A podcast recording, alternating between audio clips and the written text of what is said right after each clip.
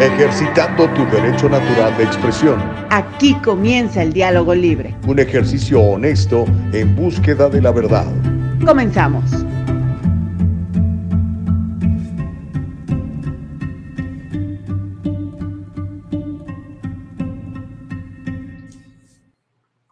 Hola, ¿qué tal? ¿Cómo están? Muy buenos días. Bienvenidos a El Diálogo Libre en una edición más. Hoy es la edición de el 5 de octubre y es miércoles miércoles 5 de octubre del 2022. Qué gusto saludarles, de veras. Gracias a mi Padre que nos permite la vida y poderles servir y poder estar con ustedes en la mañana del día de hoy. Mire, estoy en este instante compartiendo en mi propia página de Facebook eh, el diálogo libre. Le pido que haga lo mismo. No se llama la gente, ¿no? Compártalo para que más personas puedan ver, participar del diálogo libre que aquí arranque. Déjenme decirle, estamos en www.eldialogolibre.com. Déjenme decirle que estamos además en YouTube y en Facebook. Así que si busca Diálogo Libre en YouTube y en Facebook, lo va a encontrar en vivo. Para que le alertemos cuando salimos en vivo en YouTube, simplemente suscríbase a nuestro canal, ponga ahí suscribirse y dele un clic a la campanita que está en la parte de abajo para que le alertemos cuando salimos en vivo. Algo muy parecido sucede en el Facebook. Mire, va usted a la página de Facebook pone el diálogo libre, le va a aparecer el icono del, del diálogo libre, nada más le hace clic allí, ponga seguir la página, regálenos un like, un me gusta y comparta esta transmisión en su propio muro con más personas para que más gente lo escuche y lo vea. ¿Qué le parece? Y más tarde lo puede escuchar en forma de podcast en Apple, en Spotify, en Anchor. El programa de hoy, el de ayer y el primero y el de hace dos meses, ahí los va a encontrar todos, gracias a las buenas artes de nuestra productora Nicole Castillo. Así que a nombre de Nicole Castillo, mi productora, a nombre de nuestra productora ejecutiva Eva Castillo, pues les saludo con mucho gusto. Le damos gracias a Dios por este nuevo día. Sus misericordias son nuevas cada mañana.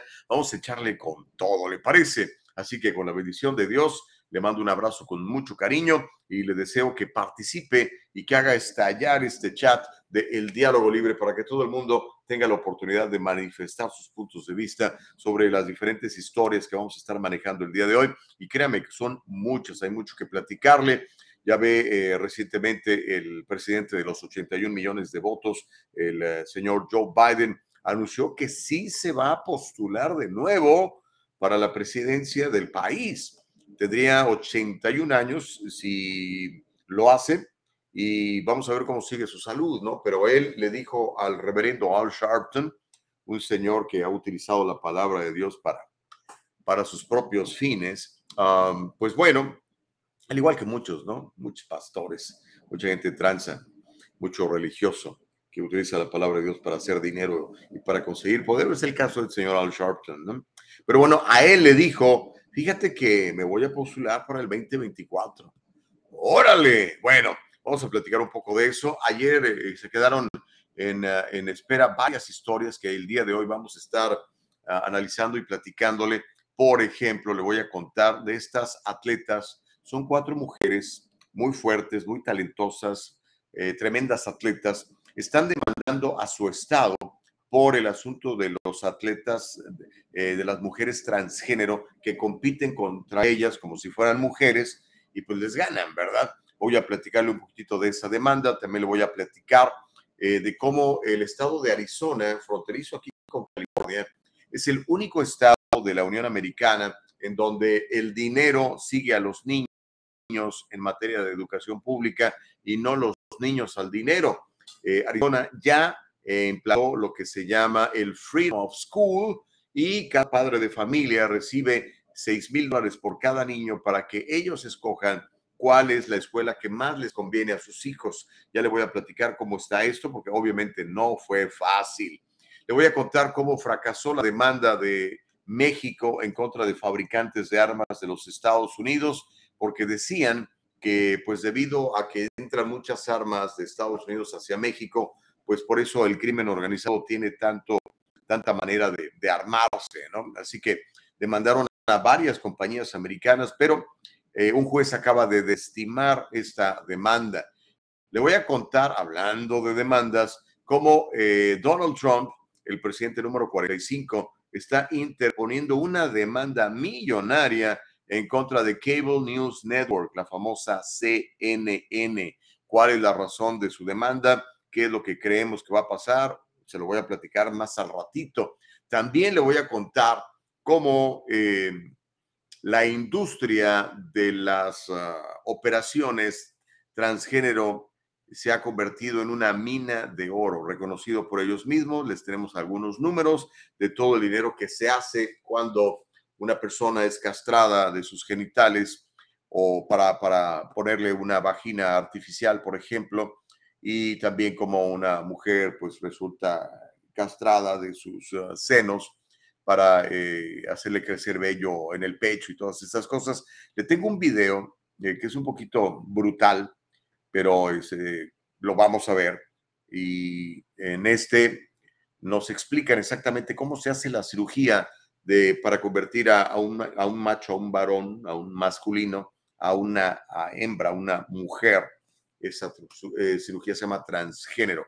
Eh, es, es, es, un poquito duro el video, pero eh, nos enseñan exactamente a lo que se tiene que someter un varón que quiere convertirse en una hembra va a ser interesante que lo veamos. Eso es parte de lo que vamos a estar platicando en la mañana del día de hoy en el diálogo libre, así que yo le voy a suplicar que, pues que no se aparte, que se quede aquí con nosotros, que le comparta a todo el mundo y que le diga a la gente que hay un espacio todas las mañanas de 7 a 9 donde usted puede platicar sobre cosas interesantes que están sucediendo en los Estados Unidos en un marco de libertad, de plena libertad, de cero censura, en donde ejercitamos el ah, derecho a opinar que está garantizado en la Constitución de los Estados Unidos, para ser concretos en el artículo número uno, en la enmienda número uno, como le llaman aquí en los Estados Unidos, donde dice la, la, Constitución que usted y yo tenemos derecho a manifestar nuestros puntos. ¿okay? Ya hay mucha gente comentando en el chat, voy a ir como siempre lo hago a leer cada uno de sus mensajes, eh, dándonos la bienvenida. Ya está Julie Dalaví, casi siempre es la primera en comentarnos en, en Facebook. Muchas gracias, Juliet. Anabella Carreño ya está con nosotros, ella lo hace a través de el, eh, YouTube. Nos dice buenos días. Sally Tello, que acaba de, de regresar de unas vacaciones muy sabrosas, nos dice good morning. Gracias, Sally.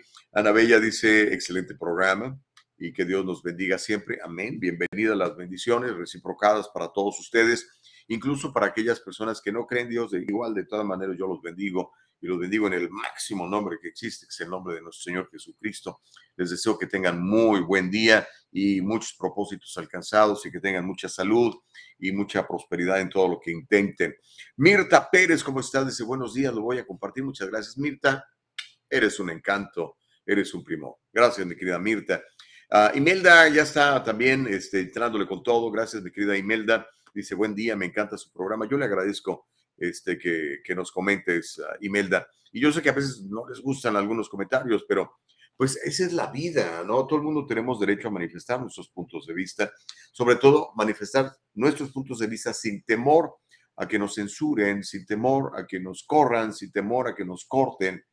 Eh, por eso se, ha vuelto tan importante esta, esta historia, que yo creo que los medios de comunicación no lo han manejado como deben, y lo entiendo porque pues son están en poder los medios de comunicación de las grandes farmacéuticas, ¿no?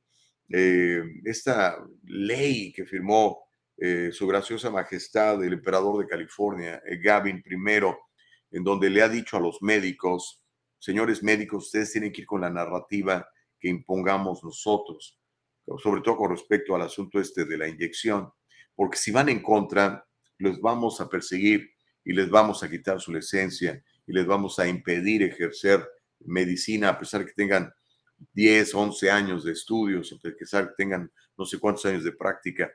Eso está terrible y yo creo que tiene que ser desafiada esta ley porque es anticonstitucional y sobre todo porque va en contra de, de la salud pública. Entonces no puede haber debate, entonces no puede haber discrepancia. O sea, lo que dice alguien es ley, eso va además en contra de del conocimiento científico. La ciencia constantemente está desafiando lo que nos dicen y tratando de encontrar nuevas alternativas para diferentes enfermedades.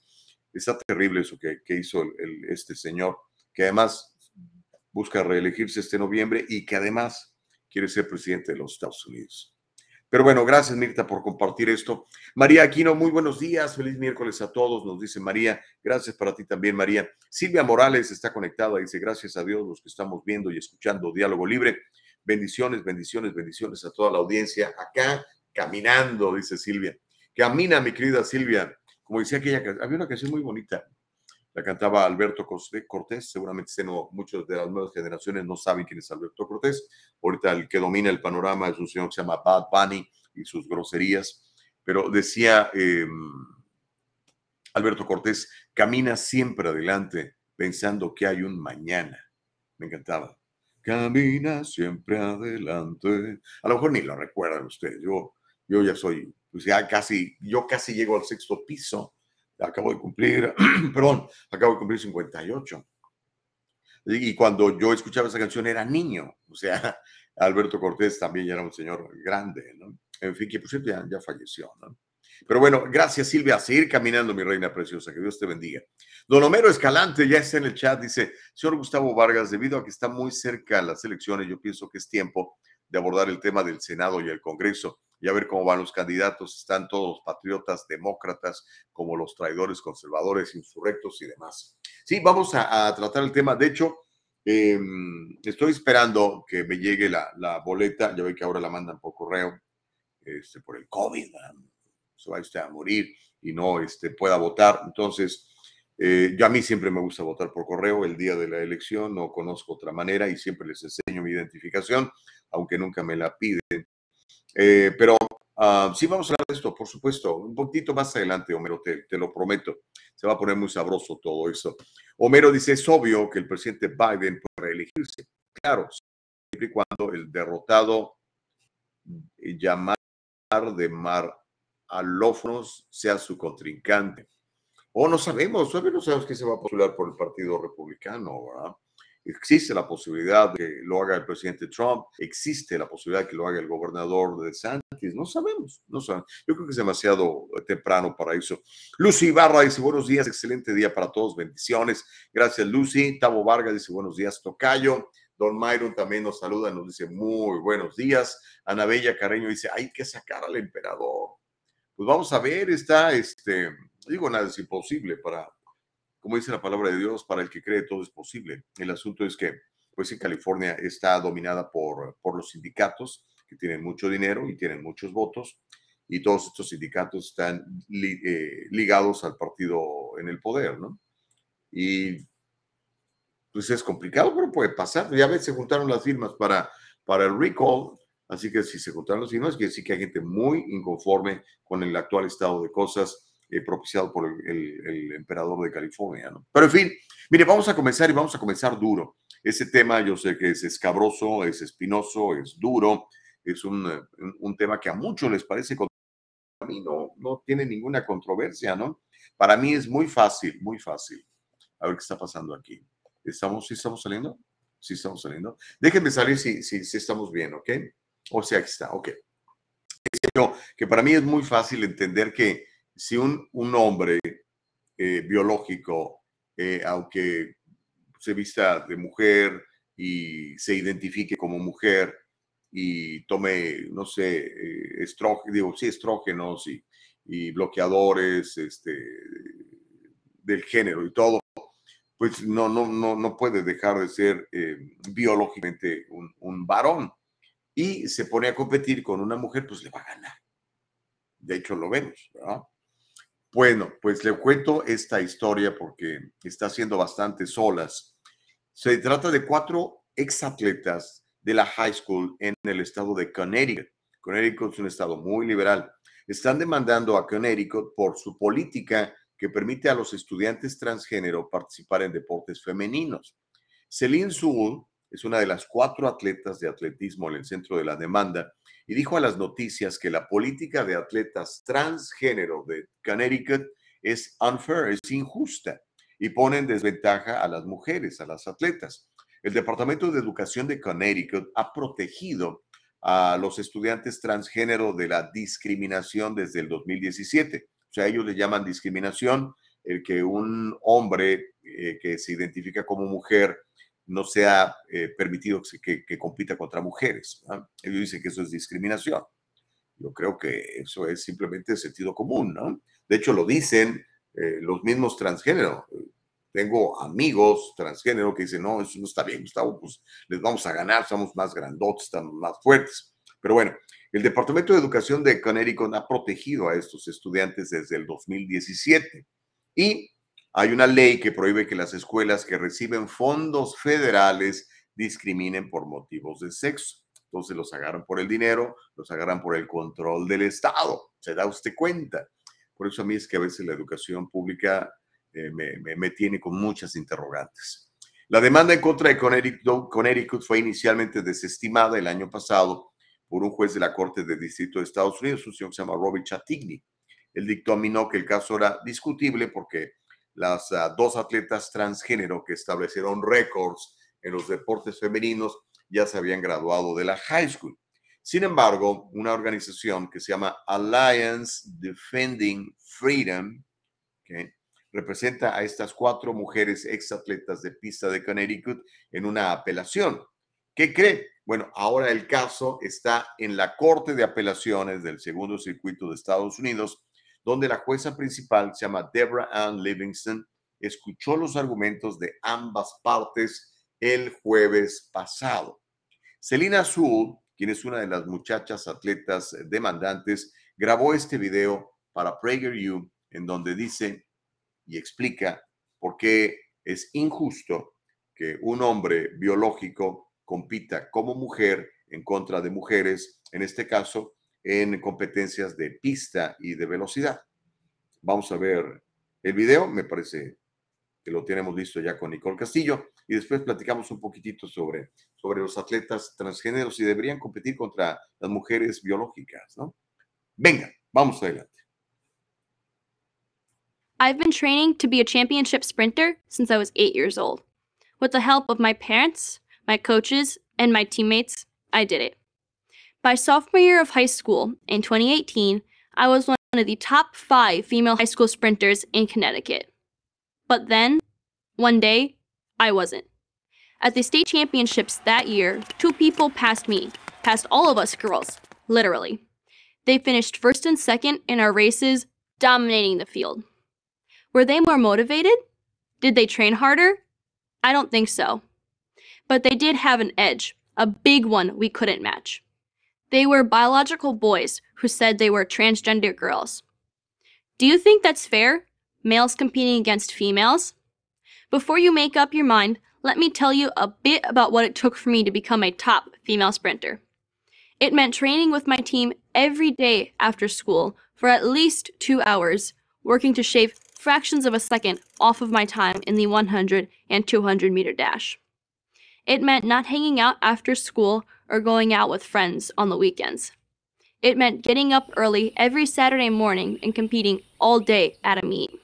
It meant not indulging in any of the things that might cost me my dream. And here's the thing about the two biological males that took the top two girls' medals in the state of Connecticut. Their times were not even good enough to qualify them to compete in the state championships on the boys' team. Let me say that again in case you missed it. Their times were not good enough to qualify them for the boys' state championships. But two years in a row, they won first and second place competing against the girls. All in all, these two biological males won 15 women's state championship titles. Some in the media have accused me of being a sore loser. They tell me to run harder. But the biological changes that males go through during puberty are so significant, they gain an insurmountable advantage in strength and in speed.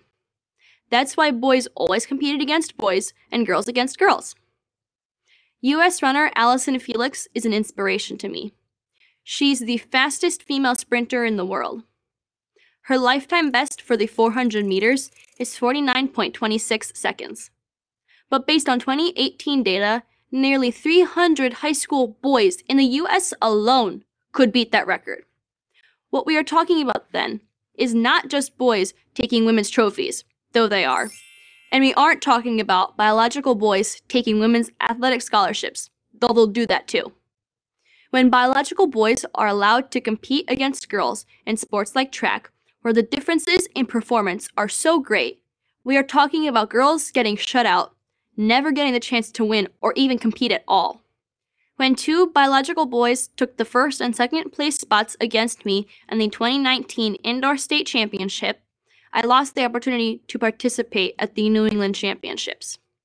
I lost the chance to be scouted by top coaches, possibly even to win scholarships. Right now, biological boys are being allowed to set records on the girls' team, deleting girls' records, erasing the achievements of actual girls, and setting a standard probably no girl can meet, no matter how much she trains or how hard she tries. The reason that we have girls' sports in the first place is to give female athletes with talent, hard work, and dedication an equal opportunity to shine and be recognized. But girls will never have that opportunity if they are forced to compete with biological boys in sports like track and field, softball, volleyball, or basketball. Women fought too hard for too long so girls like me can have the opportunity to compete on a level playing field. Maybe worst of all, when girls try to object, when we point out the truth that biological differences in strength and speed between boys and girls are massive and real, we're called bigots. Administrators, teachers, coaches, and other students tell us to just keep quiet and take it. We are told a girl's place is to be seen and not heard. Well, we won't be silenced. We are fighting back. With two other top female runners in Connecticut, I have filed a federal lawsuit under Title IX to protect the rights of women and girls to a fair competition on a level playing field. Please don't turn your backs on us, America. This isn't about gender identity. It's about fair play. I'm Selena Soul for Prager University. This video was sponsored. Ahí ve usted a Selena Stoll. Está demandando al Estado de Connecticut. Espero de todo corazón que ganen, porque es la razón, es lo correcto. Y, este, y otra vez, ¿no? O sea, es puro sentido común. Es absolutamente sentido común. Ahora, si usted se da cuenta, los, hombres biológicos que se identifican como mujeres y compiten, pues saben por qué lo hacen porque saben que van a ganar. ¿Por qué no sucede lo mismo con una mujer biológica que se identifica como hombre? Porque no compite en deportes de hombres. Ah, me parece tan lógico, tan simple. Pero estos estados liberales como Connecticut, pues no lo creen. Pero miren, si pierden la demanda, que espero de todo corazón que la pierdan, pues vamos a regresar al sentido común. Y esta niña y otras muchas van a tener oportunidades no solamente de representar a su estado en las competencias como verdaderas campeonas que son, sino también recibir sus becas para ir a la universidad, eh, porque esas becas las pierden para dárselas a estos hombres biológicos que se identifican como mujeres. ¿no? Así está la cosa. Bueno, dice Denis Torres, aún así los demócratas defienden esta abominación. Esto es una basura, locos, degenerados, compitiendo contra mujeres demócratas, hijos de Lucifer, dice don Denis Torres. Uh, Abraham Lugo dice, buenos días, más claro, ni el agua, órale. Yo sí, Josefina Chávez, ¿cómo estás? Yo sí, dice bendiciones. Miriam Santoyo dice, buen y bendecido día a todos. Gracias, mi querida Miriam. Uh, dice hay que sacar al emperador. Pues bueno, eh, al emperador se refiere al gobernador que padecemos en California, señor Gavin Newsom. Pero bueno, esa es parte de lo que vamos a estar platicando esta mañana, porque ¿qué cree? Esa es una buena noticia. Finalmente tenemos noticias, bueno, siempre hay noticias inspiradoras y yo trato de traérselas también. En su momento le comenté que California estaba buscando conseguir los votos necesarios, o más bien las firmas, perdón, las firmas necesarias para poner en una boleta electoral la posibilidad de que usted, papá, de que usted, mamá, pueda recibir, eh, en aquella época la propuesta eran 15 mil dólares por niño para que usted escogiera qué escuela primaria, qué escuela secundaria, qué escuela preparatoria quería mandar a su hijo. A eso se llama school choice, ¿ok? ¿Qué es lo que se hace? Muy sencillo.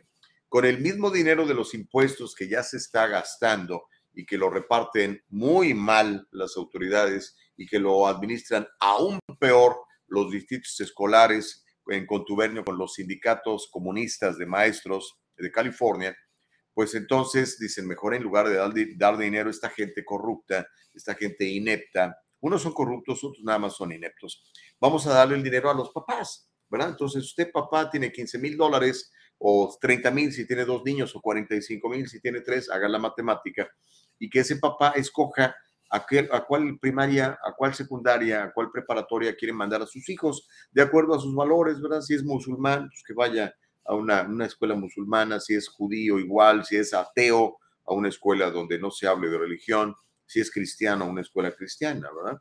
Y, y, de esa manera vamos a volver a las escuelas más competitivas, ¿no? Y usted sabe, la competencia genera eh, creatividad, la competencia genera excelencia. Cuando usted no compite contra nadie en su trabajo, se vuelve uno flojo eh, este, y se vuelve uno comodino. Pero cuando hay competencia, uno saca lo mejor de uno mismo. Está muy claro, ¿verdad? Entonces, eso queríamos para California el año pasado. Eh, usted probablemente ni se enteró y, este, y pues no, no, se, no se juntaron las firmas suficientes y, y no se pudo poner en la boleta electoral. Yo estoy cierto de que si esto se pone en una boleta electoral en cualquier estado del país, pues el puro sentido común dice, a ver, ¿le quieres dar los 15 mil dólares por estudiante al sindicato y, al gobierno corrupto que maneja esto? O que te los den a ti, papá. Y si te sobra dinero de esos 15 mil, eso lo pones en un fondo para cuando el chico esté en edad de ir a la universidad, tenga ahí 20, 40, 50 mil dólares ahorrados para ir a una buena universidad. O sea, hace todo el sentido del mundo. Son los impuestos que pagamos todos.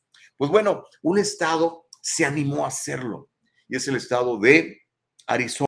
De hecho, me estaba platicando con unos amigos que viven en el condado de San Bernardino, que ya colinda con el estado de Arizona, que se han mudado de, digamos, de Blythe, California, ya al estado de Arizona para aprovechar esos 6 mil dólares que va a repartirse de los dineros que pagaron los, los, uh, los contribuyentes de Arizona para que cada papá tenga 6 mil dólares por cada niño para escoger a qué escuela quiere enviar a su hijo y tener una escuela de mayor calidad, una educación muchísimo mejor que la actualmente eh, se está dando. Pues bueno, le cuento, Arizona ya tiene la libertad de escoger escuelas para sus niños.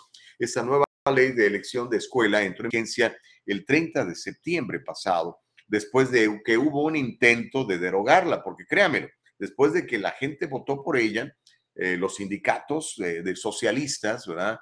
Y los demócratas intentaron derogarla, eh, pero no pudieron juntar las firmas suficientes para derogarla.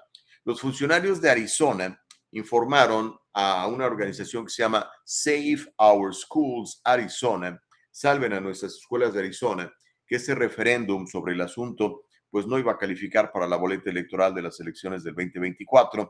Esto según una declaración del 30 de septiembre de la secretaria de Arizona, Katie Hobbs, quien es demócrata. El Comité de Acción Política necesitaba reunir 118.823 firmas para derogar esta ley votada por el pueblo de Arizona eh, y quitarla. Pues bueno, no se va a alcanzar. El gobernador de Arizona es un republicano, se llama Doug Ducey. Él está mandando, él es el que está mandando indocumentados para, para este Washington State y, para, ¿dónde más está mandando? Eh, Washington State y para Nueva York. Bueno, este gobernador firmó la ley durante el verano después de que fue aprobada por las, la Asamblea y el Senado estatales. Dijo textualmente el gobernador eh, de Arizona, la educación pública se trata de educar al público. Ahora todos los niños de Arizona tendrán acceso a una escuela de alta calidad y de su elección. Save Our Schools había dicho que entregaron más de 141 mil firmas. Los secretarios de Estado realizan una revisión de las firmas de las propuestas de referéndum para verificar cuáles cumplen con los estándares. Save Our Schools, respondiendo al anuncio dijo que la discrepancia se debió a varios factores, incluido el volumen increíble, increíblemente alto de devoluciones de peticiones en la semana, los días y las horas finales de la campaña. Pues bueno, Arizona es el primer estado en la Unión, ojalá California lo copiara y el resto del país, en donde de todos los impuestos que se junten para la educación, que pagan todos los contribuyentes de Arizona, le van a dar a cada niño, bueno, a los papás de cada niño, 6 mil dólares para que escojan la mejor escuela. Se imagina ahorita todas las escuelas tratando de tener a los mejores maestros, tener más las mejores instalaciones, porque quieren ese dinero, ¿verdad? Pero ahora, como están las cosas en California, por ejemplo, les vale un cacahuate. Ellos saben que el dinero va a llegar allí, que la educación va a ser muy mala y no importa, que si quieren te, inyectan al niño y si no, no, te, no lo dejan entrar, o se van de vacaciones y dicen que eh, eh, eh, hay una emergencia por el COVID y todos los niños a educarse por, por, por ¿cómo se llama? Por Zoom. ¿Se imagina? Y se calcula que en California, dependiendo del condado, este, se tiran a la basura, diría yo, entre 20 y 32 mil dólares por cada niño. Eso es lo que le cuesta a usted y a mí, contribuyentes de California, mantener este sistema malísimo de educación pública en California, porque somos los últimos de los peores, somos en, en, la lista de 50 en cuanto a educación pública. Pero mire, vamos a ver este video donde se habla precisamente del School Choice de Arizona y cómo, pues, el sentido común se salió con la suya en Arizona y los niños van a recibir el dinero en lugar de que anden persiguiendo al dinero y a los sindicatos. Venga, mi querida Nicole Castillo, écheselo. Five, some big changes coming to Arizona schools. Several new education laws are going into effect this weekend. Our Jason Berry joins us live to explain what these new laws are. Jason. Yeah, there are quite a few of them dealing with everything from COVID 19 vaccines to parental access to books and learning material. Number three, what do we do for this one? The new school year is well underway for students across the state. But there will be some changes when kids show up for class next week. Arizona lawmakers passed an assortment of new education laws that are set to take effect on Saturday. Some are fairly minor, others more controversial. Here's a look at a few of them. Social studies requirement. Starting with the class of 2026, high school students must pass the civics portion of the exam immigrants take to become U.S. citizens. A moment of silence. Public and charter schools will be required to set aside one to two minutes at the beginning of the school day for students to have a moment of silence. Library books. A new law will give parents access to a school's library collection and any updates on new material.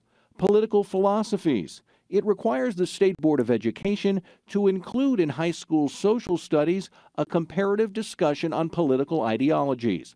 The law specifically mentions communism and totalitarianism as the types of political ideologies that conflict with America's principles. Athletic teams. All Arizona public schools must designate athletic teams based on the biological sex of students. Critics argue the law unfairly targets transgender students. And sexually explicit material. Parental consent is now required on any sexually explicit material before it's presented to students. Another new law makes it a crime to require a COVID 19 vaccine at school without parental consent. There's also a new law that creates a 9 11 Education Day. For more details on these new education laws, just download our AZ Family News app. In Phoenix, Jason Berry for Arizona's. ¿Qué óvole? Híjole. Puro sentido común. ¿No cree usted que nuestros niños que van a la escuela deberían recibir una clase de civismo. La misma, dice, la misma clase de civismo que reciben los que queremos ser ciudadanos en este país. Cuando yo tomé mi examen para convertirme en ciudadano de este gran país, pues eh, aprendí algunas cosas que no sabía, otras ya las conocía, pero me preparé. ¿ok? Nuestros jóvenes de hoy no tienen idea. Para empezar, muchos ni siquiera se, saben el juramento a la bandera, ¿no? A pledge allegiance eh, to the flag of the United States of America, todo el resto, ¿no? No saben el himno nacional. Increíble. No saben por qué las 13 barras en la bandera, las 50 estrellas, no saben eh, quién fueron los padres fundadores. Bueno, ahora esos niños van a recibir esa información. ¿Sabe qué es lo que hace? Reafirma su eh, compromiso con, con, el país que los vio nacer y que les da toda la libertad del mundo para alcanzar todos los sueños. Por eso es que todos queremos, bueno, no todos, por eso es que muchos queremos venir a Estados Unidos, por eso es que muchos hemos venido a Estados Unidos, porque hay ley, porque hay orden y porque tenemos que defender esa ley, esa orden, a pesar de que la izquierda quiere acabar con todo eso, ¿no? Me encanta, estoy fascinado y felicito a la gente de Arizona por haber votado por ese tipo de cuestiones y van a ver ustedes el cambio en esos niños en unos cuantos años. En lugar de que, como en California, les enseñen que si eres morenito, eres una víctima, o si eres güerito, ya eres un desgraciado racista, y que todas las tonteras que le están enseñando con el Critical Race Theory a nuestros niños, ¿no? Em, y a nuestros jóvenes. Arizona es otro rollo. Qué bueno, felicidades Arizona. Ojalá pronto podamos tener una ley similar en California, incluso con más dinero, porque pues, California es un estado más rico, eh, pagamos más impuestos, entonces hay más dinero. ¿Cómo la ves desde ahí? Eh? Quiere decir que hay esperanzas si vemos en otro lado que están pasando estas cosas. ¿Por qué no pueden pasar en California, en Nueva York, en Florida, en el resto de... Bueno, Florida medio tiene algo parecido, pero no nada que ver como lo que es Arizona. El señor Chávez en Maryland dice, el otro día alguien recomendó el video Monopoly, Who Owns the World en YouTube, y anoche lo vi y me pareció muy interesante. Muy bien, señor Chávez, yo no lo he visto. Eh, le, prometo verlo en uno de, uno de estos días. Miriam Santoyo dice, claro que me acuerdo de esa bella y constructiva letra. Camina siempre adelante y tira bien de la rienda para que nadie te ofenda. Eh, muy bien, Miriam, qué buena memoria. Se me hace que somos más o menos de la misma rodada, ¿no? Abraham Lugo dice, hay que apoyar esta iniciativa con todo. Sí, hemos tenido aquí a la gente de School Choice, lo recuerda, hemos platicado con el señor Michael Alexander. Julia Dalaví dice, aplausos para Arizona. Cintia Cueva dice, eso Arizona, great job. Hagamos lo mismo en California, chamacos. Ah, dice Dennis, School Choice no va a suceder en California. Aquí hay un comunista demócrata. En Arizona hay un republicano con libertad para su pueblo. Pues sí, Denis, pero eh, todo es posible para el que cree, ¿no? Cuando yo llegué a este país, California tenía un gobernador republicano, George Duke Mayen, y teníamos un, un demócrata de alcalde, Tom Bradley, que era un demócrata con sentido común. Yo creo que sí es posible. Y por cierto, su mismo partido lo bloqueó porque quería postularse para gobernador, pero como era negro, no lo dejaron los demócratas de aquel entonces. Francisco Ramírez dice, Radio Cuba Libre, ahora solo hablando de socialistas, Clinton socialista, Obama socialista, ahora Biden y Newsom socialistas, que vivimos en Cuba. En cualquier momento tu negocio va a pasar del Estado y pasas por tu tarjeta para que recibas tu pollo y tus frijoles del mes. Dice Francisco, pues abusados, ¿eh? Y ojalá fuera un pollo, brother, no, no les dan ni pollo. Feli Fuentes dice, pregunto, ¿dónde se aprovechará mejor ese dinero, señor? ¿Manos de los corruptos o en manos de los papás irresponsables? Conozco muchos agarrando dinero para su cervecita bien a gusto. Señoras con boobies, nachas, maquillaje, tomando dinero de los niños especiales o con algún problema de salud donde el Estado les da el dinero a los papás. Buena pregunta, Feli. la iniciativa de School Choice no le da el dinero al papá, decir, aquí está la lana y órale. No, le dice, aquí hay esta lana, ¿dónde la quieres? ¿Acá? Ok, yo la mando a la escuela. Ok, así es. Eh, no, sabe, pues el, digo, Arizona entiende claramente que puede haber pues, papás corruptos que dicen, yo quiero la lana y me vale, ¿no? No, no, no es así, Felipe. Eh, no le dan directamente el dinero al papá, sino él sabe que él tiene ese dinero y que lo debe de utilizar para la escuela.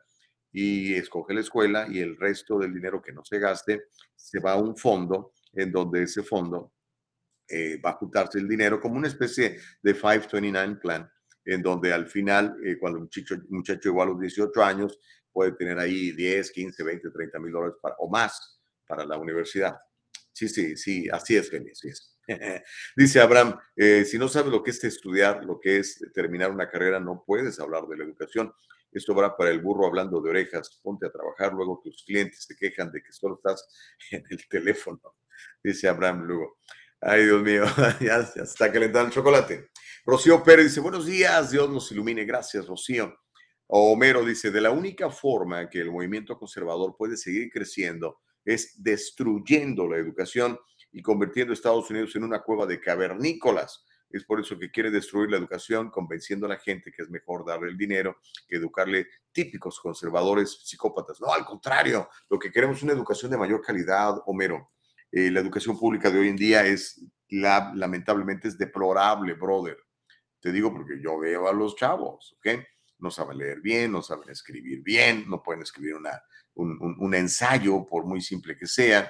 Entonces, todo eso es precisamente, pues, por la mala calidad de la educación, pero le están enseñando un montón de cosas raras, ¿no? El señor Chávez dice, les deseo un excelente día a toda la producción del Diálogo Libre y a toda la audiencia. Bendiciones, gracias, mi querido señor eh, Chávez. Ok, pues bueno, esas son las buenas noticias que emanan de del estado de Arizona, para que vea que eh, pues tenemos que copiarles a esos estados, ¿no? Pero bueno, mientras eso sucede, ¿qué cree? Fracasó la demanda de México contra los fabricantes de armas de Estados Unidos. ¿Se acuerda? Eh, me acuerdo esa historia, la, la, la, trajo a colación en el programa nuestra amiga y compañera, este, que bueno, ahorita está, está, eh, chambeando, Caro, Caro Bustamante, ¿se acuerda? Nos habló de esta demanda que había interpuesto el gobierno mexicano en contra de las principales eh, eh, compañías fabricantes de armas. Pues bueno, los fabricantes y mayoristas de armas de fuego en Estados Unidos no pueden ser considerados responsables por el tráfico criminal de armas de Estados Unidos. Esto fue dictaminado por un juez federal en Massachusetts, un gran golpe contra los esfuerzos de control de armas en los Estados Unidos, dicen ellos. México había demandado a Smith Wesson, Storm Royer and Company, Glock, Barrett Firearms, Beretta, Colt, Century Arms e Interstate Arms hace un año, afirmando que estas empresas socavaron las leyes de armas de México al fabricar, promover y vender armas de estilo de asalto, de estilo militar, de tal manera que las armas serían atractivas para los carteles de la droga y los delincuentes. Los grupos de control de armas de Estados Unidos se pusieron del lado de México, obvio, instando a la Corte a ignorar la ley federal de Estados Unidos y permitir que prosiguiera la demanda mexicana contra empresas norteamericanas. Pero el vicepresidente de la rama de litigios de Brady Campaign, se llama Jonathan Lowy, se unió como coasesor en el equipo legal de México. Everytown for Gun Safety, un grupo de control de armas financiado por el millonario, multibillonario de izquierda que quiso ser presidente, ¿se acuerda del chaparrito Michael Bloomberg, exalcalde de Nueva York? Él presentó, presentó un escrito a la Corte en favor de México, donde decía, sí, castíguenlos. Los estados de California, Newsom, Connecticut, Delaware, Hawaii, Illinois, Maryland, Massachusetts, Michigan, Minnesota, New Jersey, Nuevo México, Nueva York, Oregon y el Distrito de Columbia, todos ellos dominados por la izquierda, presentaron un escrito a la Corte apoyando la posición de México. Imagínense, eh, gobiernos de izquierda estadounidenses apoyando a un gobierno extranjero para demandar a tus empresas de este país. Pero bueno, eh, México dijo que hasta el 90% de las armas encontradas eh, en escenas del crimen eh, se originaron en los Estados Unidos. Pues sí, pues aquí las fabricamos.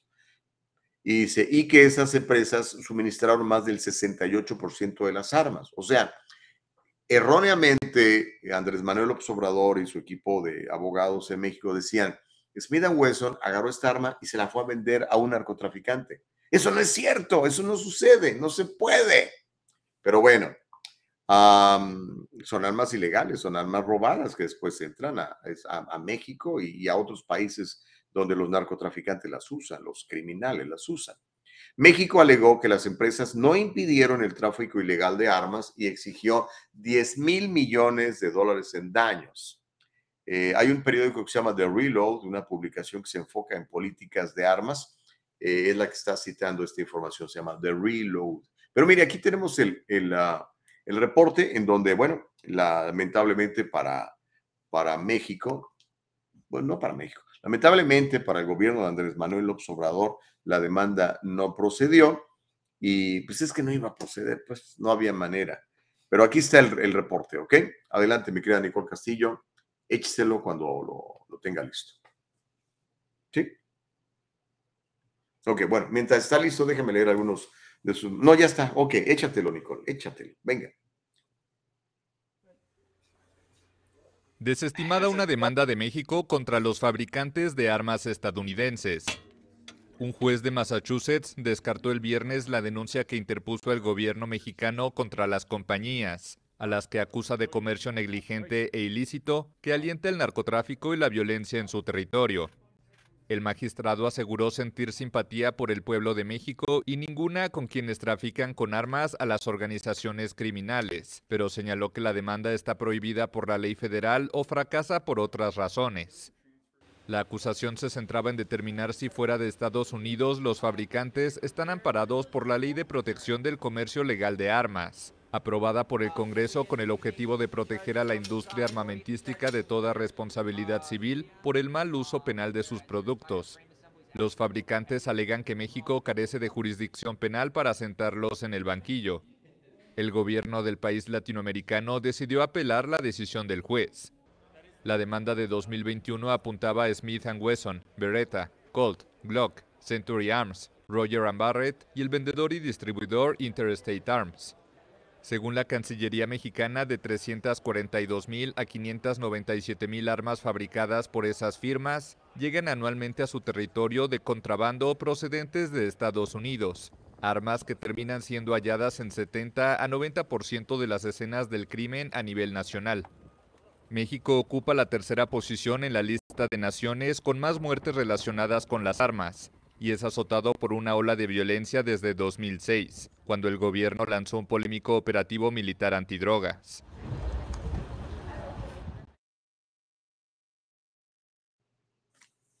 Bueno, pues ahí tiene, fracasó la demanda. Sabíamos que iba a fracasar, era cuestión de, de tiempo para que lo confirmaran. Así que bueno, ahí está la información, chicuelos. No hemos hecho pausa en toda la hora, ¿verdad? Vámonos de frente, mi querida Nicole Castillo, porque ahorita que estamos hablando de demandas, esta es otra historia. Y ahorita voy a leer todos sus comentarios, ¿ok? siempre, hace mucho que no hablamos del presidente Trump. Hoy vamos a hablar del 45. Este, y a pesar de que casi nunca hablamos de él, en el chat siempre se están peleando por él, ¿no? Pero porque o les cae bien o les cae mal. Pero hablando de demandas, Donald Trump interpuso una demanda en contra de Cable News Network, CNN, esta compañía eh, pues de periodismo de izquierda, ¿verdad? En la que pide una indemnización de 475 millones de dólares, con el argumento de que la cadena lo ha difamado como parte de un plan para sabotear cualquier campaña política futura. La demanda fue presentada ante una corte federal en Fort Lauderdale, en Florida, y se enfoca principalmente en el término la gran mentira, the big lie, que hace referencia a las afirmaciones de Trump de fraude a gran escala que le costaron la elección presidencial del 2020 a manos de el candidato de los 81 millones de votos, Joe Biden. CNN, Cable News Network, dijo que no tenía comentarios sobre la demanda. En un comunicado difundido el lunes pasado, eh, Trump insinuó que se interpondrán demandas similares en contra de otros medios de comunicación.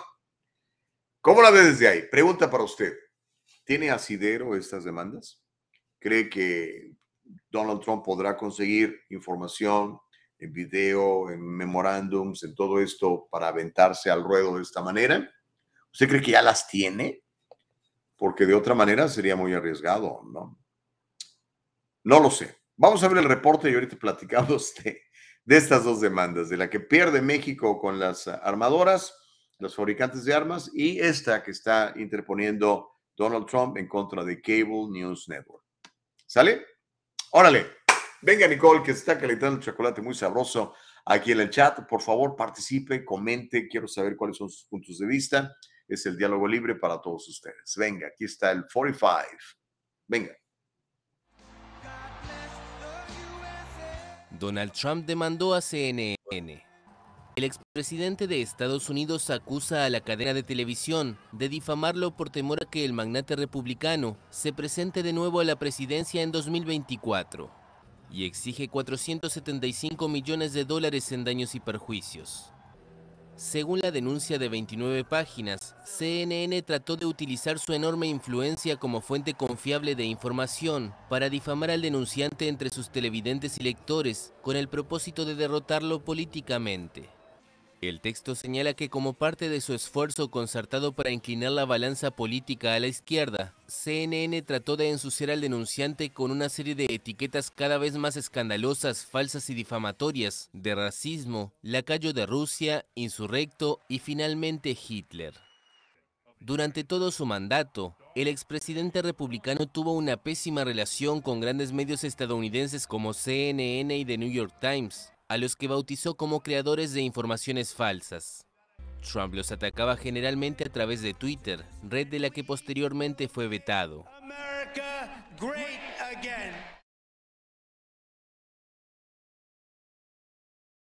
I got an email from this company called Ok, pues ahí tienes el reporte, ¿ok? Eh, voy, a, voy a leer todos sus comentarios antes de ir, de ir a la pausa. Todavía hay muchísimas cosas más que platicar con ustedes esta mañana en el Diálogo Libre. ¿eh? Miriam, Miriam Santorio dice, qué mal está este gobierno norteamericano. Se, se fabrican armas y no se fabrican suficientes enseres básicos en Norteamérica. Fíjate que tienes un punto muy interesante, Miriam. Las armas, eh, por ejemplo, las Glock, las Smith Wesson, estas grandes compañías eh, fabrican sus armas aquí en Estados Unidos, pero no somos capaces de fabricar una aspirina, tenemos que mandarla a, a China. No somos capaces de, de, no sé, de hacer tantas cosas que ya no se fabrican aquí. y eso empezó, este movimiento empezó, yo creo que desde la administración de Bill Clinton se volvió muy claro, con Clinton y después de, de Clinton con Bush. Eh, y después con Bush, con Obama, eh, se paró un poco con, con Trump y otra vez a darle, ¿no? Este, con, con la actual administración. Y el asunto es que nos volvemos absolutamente dependientes de un gobierno que no simpatiza con nuestro estilo de vida, que es abiertamente un gobierno rival de los Estados Unidos. ¿Es cierto? ¿Tienes todo? Miriam, qué buen punto acaba de hacer, amigo. El señor Chávez dice, demócratas en Maryland por Trump 2024. Órale. Y, demócratas, dice el señor Chávez. ¿eh? Mauricio Reyes dice, tal vez ahora le ganen el decatlón a Granada Hills, siendo la mejor del país. No, no entendí tu comentario, Mau, pero lo leí así como está. Sally Tello dice, no sé qué me indigna más, que México nos demande por el narco, que no quieren controlar, o que gobernadores de este país apoyen esa loca demanda. Ustedes que son así que, son, como dice, en, mi rancho decían, son, eh, son correas del mismo cuero. Es que es la misma cosa, que Sani. Homero dice, es obvio que los miembros del gobierno de México no entienden de política estadounidense y mucho menos entienden la sociedad. Quizá no ven las noticias, no han escuchado un movimiento llamado conservador, que son una bola de psicópatas enfermos a eso no les importa quién se muere. Hemos visto masacres en las escuelas y no les importa, dice Homero Escalante. Miriam Santoyo dice, qué mal ya está esto en Estados Unidos. Se fabrican amplia y variedad de armas. Facebook User dice, muy buenos días. Espero mayor difusión de este proyecto School Choice aquí en California, por el bien de los estudiantes y consecuentemente de la sociedad dice Rosa Ríos, ya pone su nombre. Yo no sé por qué el, Facebook te identifica nada más como Facebook User, amiga, pero eres Rosita Ríos, que quede claro. Rose Rivers, en inglés, para los que hablan eh, el idioma de Shakespeare. Denis Torres, pero fíjate, tiene razón. Eh, muchísima gente no está enterada de este movimiento School Choice. Muchos de ustedes no saben o no sabían. ¿Ok? Y entonces al no saber, pues ni en cuenta, ¿no? Y es que otra vez les digo, tenemos demasiados distractores, ¿no? Eh, eh, está la Rosa de Guadalupe y está el partido de las Chivas y están otras cosas, ¿no? Está el ese señor Bad Bunny. Eh, vi en redes sociales publicaciones sobre esta cosa que vino a dar unos conciertos, hay que llamarle de alguna manera, y publicaban que estaban tan felices, que era el mejor concierto de sus vidas, que nunca habían escuchado una mayor eh, manifestación de arte. En serio. Fíjense cómo está de, cómo están de fregados nuestros chavos, hombre. Pero en fin, Por eso yo les digo, al, chavo hay que enseñarlo desde el principio lo que es bueno, para que pueda identificar la popó de la calidad, ¿no? Que pueda identificar la cizaña del trigo, ¿no? Pero pues, a veces son los papás los que andan ahí perreando, le llaman, ¿no? ¿Qué quiere que le diga? En fin. Ah, Miriam, ah, bueno, ya lo había leído, perdón. Eh, Denis dice, hay gente que realmente usa tu programa para desahogar tanta estupidez, solo porque se les cayó el pelo y sufren de impotencia sexual, culebras de closet. Ya Sal Newscom te acepta. Ok, dice Denis. Denis, eres de duro y a la cabeza, hermano. Dice Reyes Gallardo, ¿en serio creían que podría haber prosperado la demanda de México? Pérdida de tiempo. No, yo, yo creo que ellos sabían que no iba a prosperar, pero pues, necesitaban algo de algo mediático, ¿no? Para decir, mira, este hombre está luchando en contra de los narcotraficantes que tienen armas. Como si los narcos vinieran aquí a, a ver el registro, su identificación, dónde vive, ya tomó el curso, ok, ahora sí, puede llevarse este AR-15, que es como le tenemos que hacer los que queremos armas, ¿no? Por supuesto que no. Ay, Dios mío de mi vida, pero bueno. Reyes Gallardo dice, feliz día a los maestros y también a los maestros. ¿Por qué no? Órale. Dice Homero, si no, si no para duda, si no para duda, creo que los conservadores tienen planes mezquinos y diabólicos, pero destruye la educación, eso ya es diabólico e innombrable. Ok.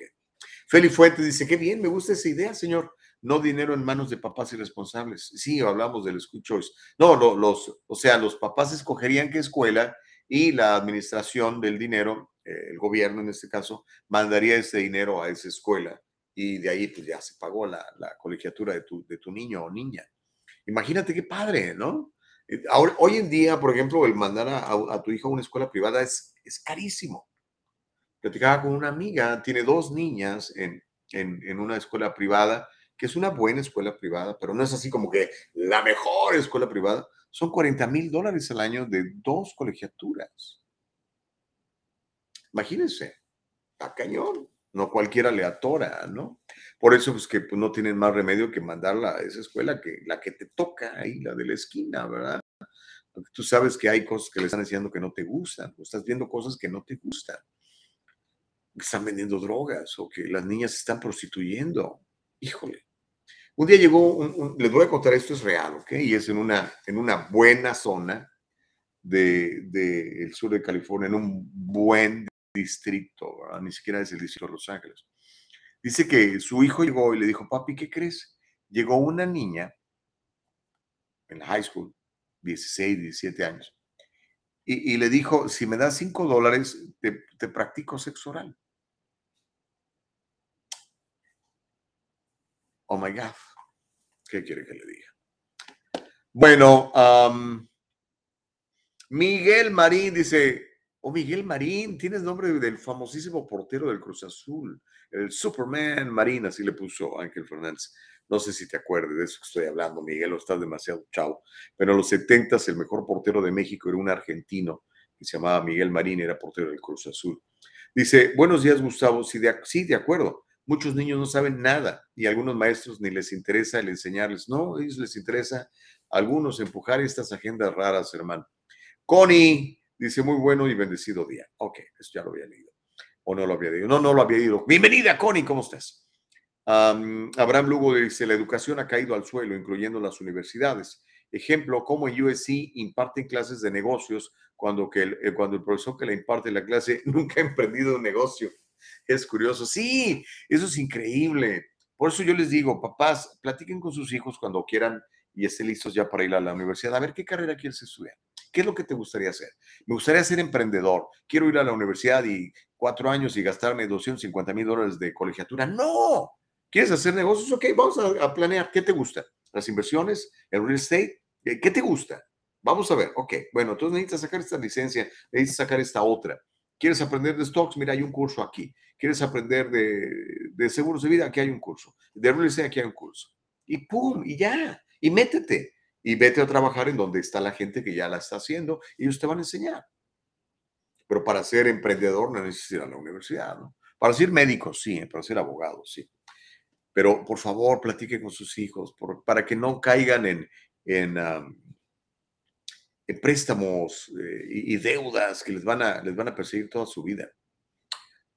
Ok, bueno chicos, eh, qué bueno que están eh, compartiendo y, platicando. El mejor extranjero que ha llegado a México, Miguel Marín, dice Abraham Lugo. Oh, tú también eres- de mi rodada. Cada vez que veo ese tipo de comentarios digo, ay, este nació en los 60 como yo. Ah, Homero Escalante dice, si Bugs Bunny fue o es considerado un cantautor sin precedentes y es motivo del escándalo de depravación mental, es lo mismo Donald Trump. En política es una basura y así, aún así, lo amaban. No solo lo amaban, lo aman, brother. ¿Has visto sus, sus rallies? Em, Feli dice, sería bueno que todos los indocumentados demanden a Trump por llamarles criminales, violadores, animales, que lo demanden por daños sociológicos. Mm, pero obviamente no tienen dinero, como ese loco expresidente, ¿verdad? Dice Feli Fuentes. Pues no sé, pudieran intentarlo. Lo que pasa es que, ¿sabes qué, Feli? Bueno, para empezar, este, no dijo que todos. ¿no? Yo soy inmigrante y yo no me puse el saco nunca jamás, ¿verdad?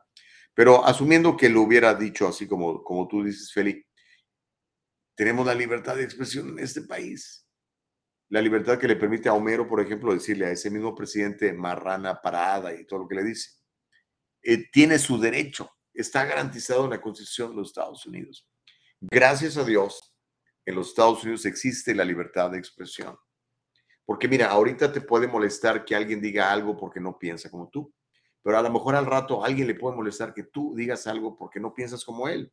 Y si ese señor tiene poder, pues te puede cancelar, te puede meter a la cárcel, como sucede en los países totalitarios, como sucede en China, como sucede en Corea del Norte, como sucede ahora en Venezuela, en Nicaragua. Qué bueno que existe la libertad de expresión. Total, los insultos son como las llamadas a misa, va el que quiere, creo yo, ¿no? Como yo digo, yo no tomo nada personal, usted me puede mentar la madre, pues es, pues sí que de la abundancia del corazón habla su boca, en este caso. ¿no? Pero bueno, eh, Feli, sería interesante ver si lo hacen, no, no, va- no lo van a hacer, porque como te digo, pues no, no, no va a proceder.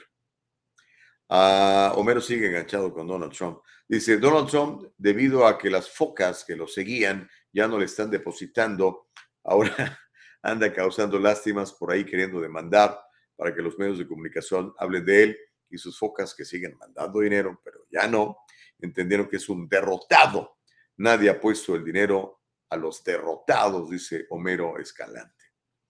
Dice Abraham, para controlar el narco hay que controlar el consumo de los drogadictos, los tenemos aquí. Pues sí, tiene razón Abraham. Y nuestros propios gobiernos demócratas siguen propiciando el consumo de drogas al permitir que la gente se meta de todo, como en California, como, como en Oregon, como en Washington State. Qué triste, ¿no? Qué feo.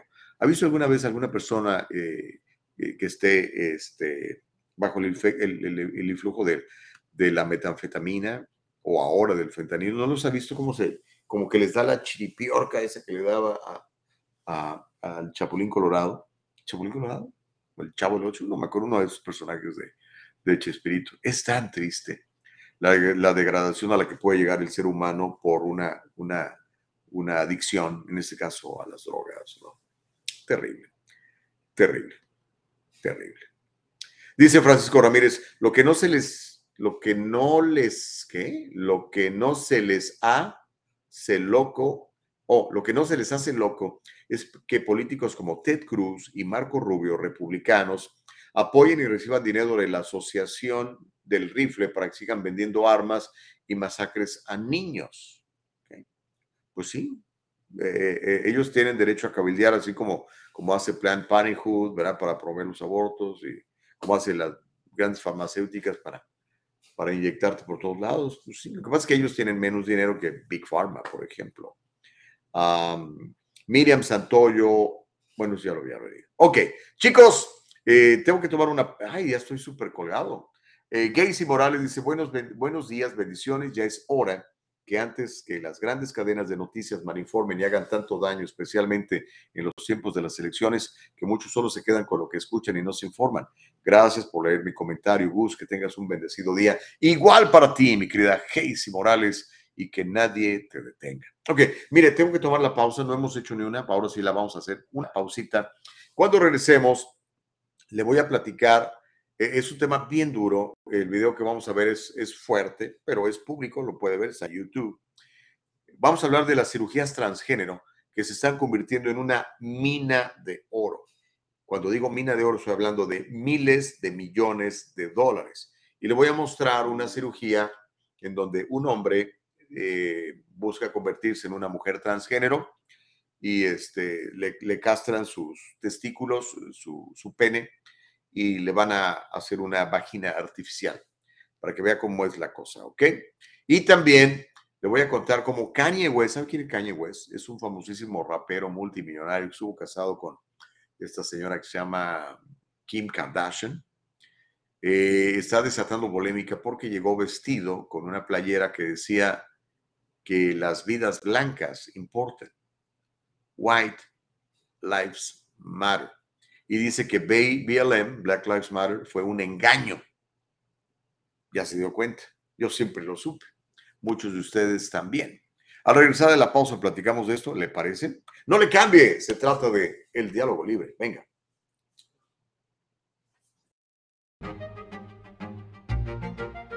El abogado José Jordán es un inmigrante como muchos de nosotros. Llegó indocumentado y fue aquí donde se hizo residente y se convirtió en ciudadano. Y ahora es presidente y fundador de la firma legal José Jordán y Asociados, donde unido a otros abogados se especializan en casos de inmigración, casos de accidentes y casos penales y criminales.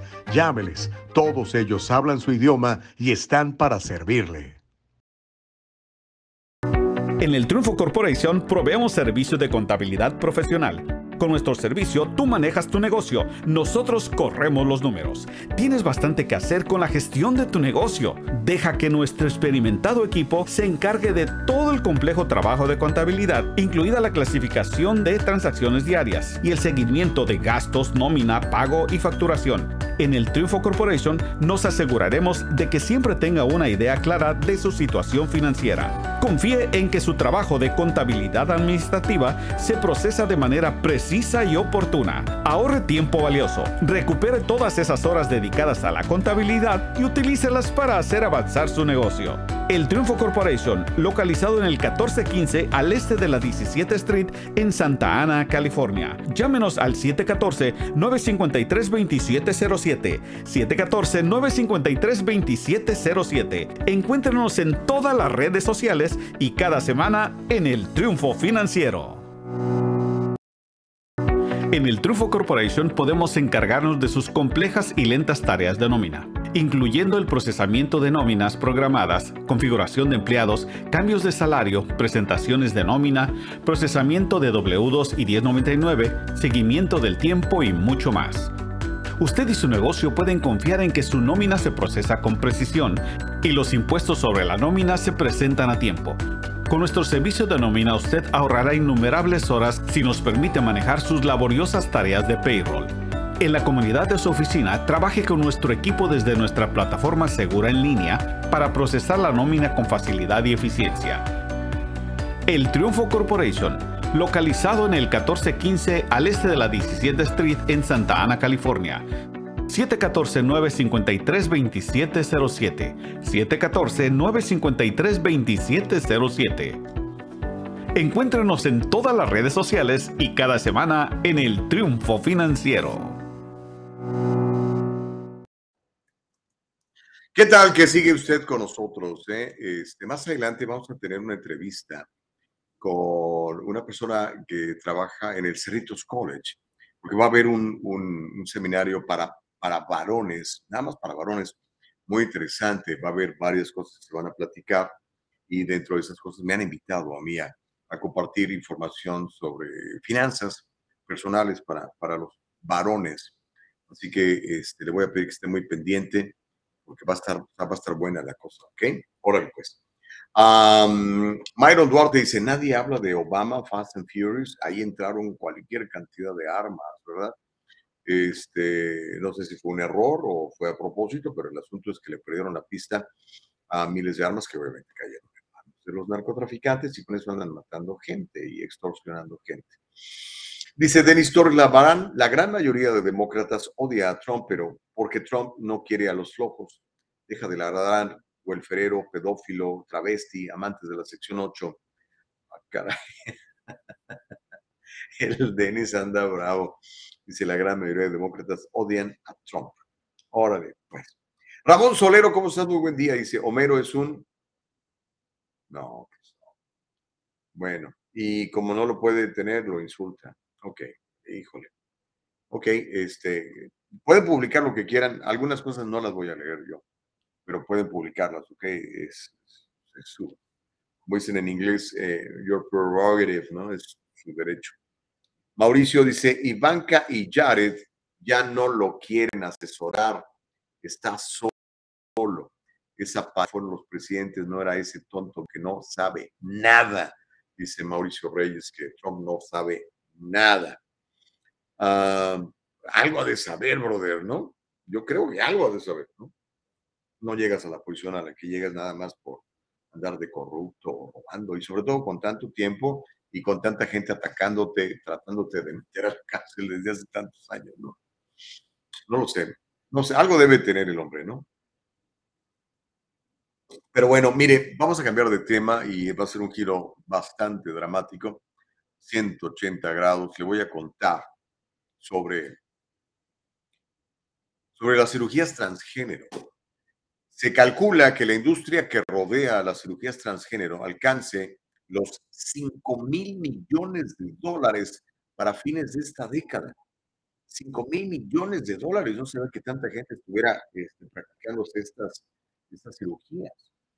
De acuerdo a un informe de Grand View Research, que ahí está mi fuente, ¿eh? Grand View Research, ese sector de las cirugías transgénero tuvo una valoración de 1.900 millones de dólares el año pasado y se pronostica, se pronostica que se va a expandir una tasa de crecimiento anual de más del 11% hasta el 2030.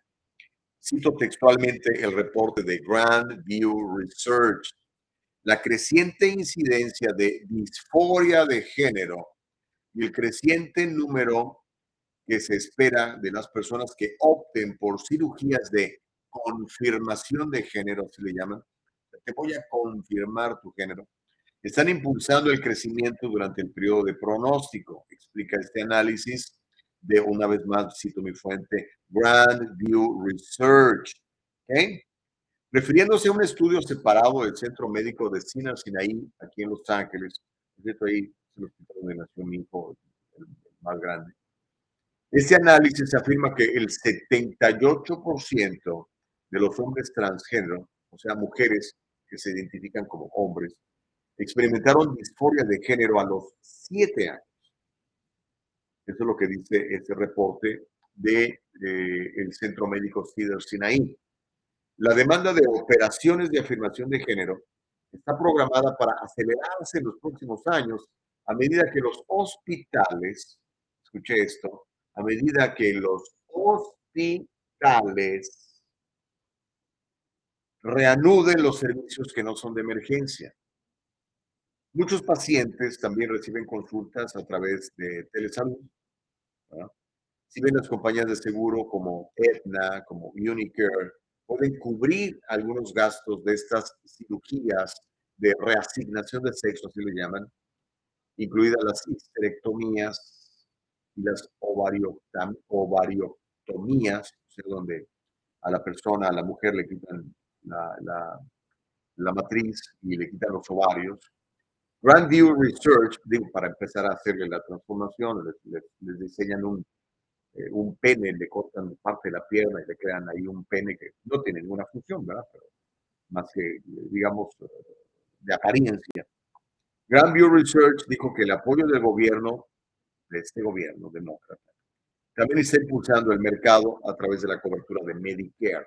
O sea, la, la idea de la izquierda que controla ahora el gobierno es que todos estos se paguen con, con los impuestos de todos los eh, contribuyentes de los Estados Unidos. Vamos a ver eh, en esta página de, de YouTube una, una cirugía de, de reasignación de género, donde un hombre es castrado de sus genitales y se le va a crear una vagina artificial. ¿okay? Le anticipo, eh, el video es un poquito fuerte, así que yo le recomiendo que tenga mucha discreción. Y si cree que es algo que no puede tolerar Bell, no lo vea. Vamos adelante para que nos demos una idea de cómo es esto, ¿ok? Mi querida Nicole Castillo, mientras le platicamos de, todo ocurriendo eh, con este tremendo negocio, significan las cirugías transgénero. 5 mil millones de dólares en los próximos ocho años. 1.600 el año pasado. Son caras estas cirugías, son bien caras. Ya no digamos el mantenimiento, pero la prueba cirugía es carísima. Échele, mi querida Nicole Castillo, que nadie me la detenga. Male to female transgender surgery, a basic tutorial. These are our disclosures. Gender dysphoria is defined as discomfort or distress that is caused by a discrepancy between a person's gender identity and that person's sex assigned at birth. The prevalence of gender dysphoria for male to female individuals ranges from 1 in 11,900 to 1 in 45,000. Gender dysphoria can usually be alleviated with treatment. Treatment is individualized and includes psychological, medical, and or surgical options. The World Professional Association for Transgender Health recommends that properly trained gynecologists, urologists, plastic surgeons, and general surgeons perform transgender surgery. However, up to 80% of gynecologists report not receiving training on how to care for transgender patients during residency. The objective of this video is to familiarize gynecologists with the basic steps of male to female transgender surgery using the penile inversion vaginoplasty technique. A penoscrotal skin flap is created. The patient typically undergoes preoperative permanent hair removal of the genitalia so that the future neovagina will be hair-free. This patient previously had a bilateral orchiectomy Otherwise, this would be performed during the surgery.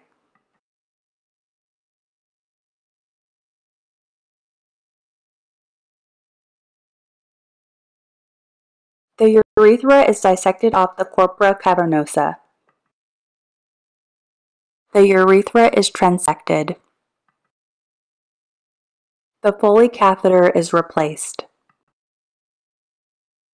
A tourniquet is placed around the corporal bodies to decrease blood loss. The tourniquet will later be removed. The corporal tissue is incised bilaterally to isolate the neurovascular bundle.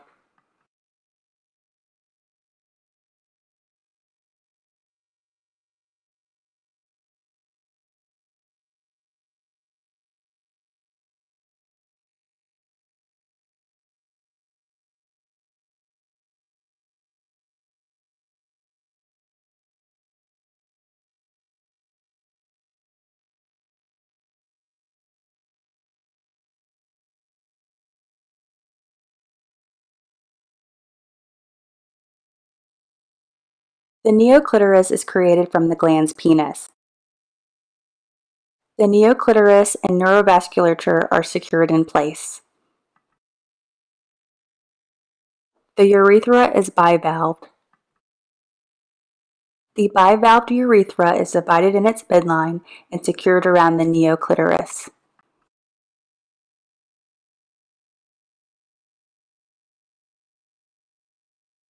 Vesicorectal dissection is necessary to create the vaginal cavity for the neovagina. Extreme care is necessary during this part of the procedure as rectal injury can lead to future fistula formation and other complications. Goal vaginal length is 12 to 15 centimeters. Sutures are placed through the bilateral sacrospinous ligaments in the pelvis using a suture carrying device for suspension of the neovagina. The neovagina is created by suturing the penile and scrotal skin flaps together. The sutures that were passed through the bilateral sacrospinous ligaments in the pelvis are passed through the apex of the neovagina and tied down.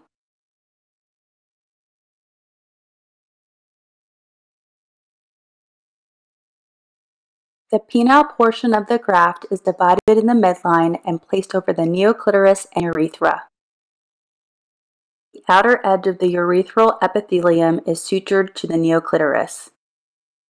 Insert bilateral flat JP drains and suture the subcutaneous and subcuticular tissues to neovulva.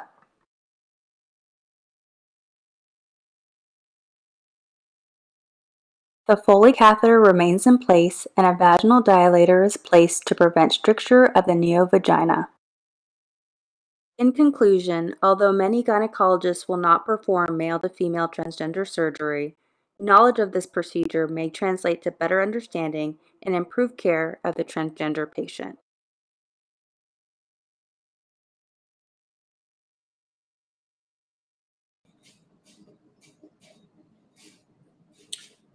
Ahí lo tiene. Nos damos una idea de cómo es esto. Es, es complicado, es duro y por eso es tan caro, ¿no? Ya no digamos el mantenimiento, porque después de ahí, pues las personas que se someten a este tipo de tratamientos necesitan estar tomando drogas, medicamentos, supresores hormonales y demás toda su vida. Que si no, pues la naturaleza regresa a lo que es, ¿no? Te vuelve a crecer el vello, te vuelve a, a, este, se vuelven a crecer tus músculos si eres varón, las mujeres les crecen las caderas, como lo que es normal, ¿verdad? Pero bueno, es una tremenda industria y por eso pues este, hay mucha gente que está muy involucrada en eso, que hay mucho dinero. Así es la cosa. Bueno, chicos, ¿cuáles son sus opiniones? Eh, ¿Invertirían en un negocio como este? ¿Y comprarían acciones en, uh, en uh, empresas que se dediquen a la reafirmación de género y en las farmacéuticas que tienen todas estas drogas para pues mantener las cosas como están, ¿verdad? Um, es, es, algo es algo que llama mucho la atención, vamos a decirlo de esa manera, muy controversial, ¿no? Alex dice, Lorena Bobbitt está viendo con entusiasmo. Wow.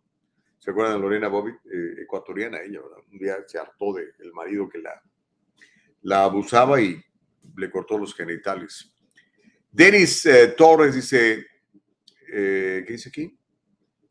Liv 2013 dice, si alguien se acuesta con varón como se hace con mujer, oh, el Levítico yo creo que está citando, ¿no? En el Antiguo Testamento, el, Pentateuco. Dice, si alguien se acuesta con varón como se hace con mujer, ambos han cometido abominación. Morirán sin remedio, su sangre caerá sobre ellos. Está citando Denis Torres eh, el Antiguo Testamento, la Torá. Pastora Martínez dice, qué pecado tan más ofensivo para Dios. Ojalá y les alcance el tiempo para arrepentirse. Es hora de hablar y de denunciar. Gracias, señor Gustavo. Muy buen video informativo. Usted es una luz. Oh, pues qué amable. Muchas gracias. Eh, eh, Feli dice, el problema no es que se lo corten, señor. Cada quien es libre. Usted lo confirma cada día, ¿verdad? solo caen por sus locuras. Pues es que esa es la cosa, Feli. Este, están empujando para que Medicare pague por todo esto. Y Medicare, pues tus impuestos son los míos. No va a salir del bolsillo de, de Biden o de Pelosi o de, o de todos los que estén a favor de esto. ¿no? Myron dice, no se puede cambiar las leyes de la naturaleza. Pues el hombre lo está intentando hacer, Myron.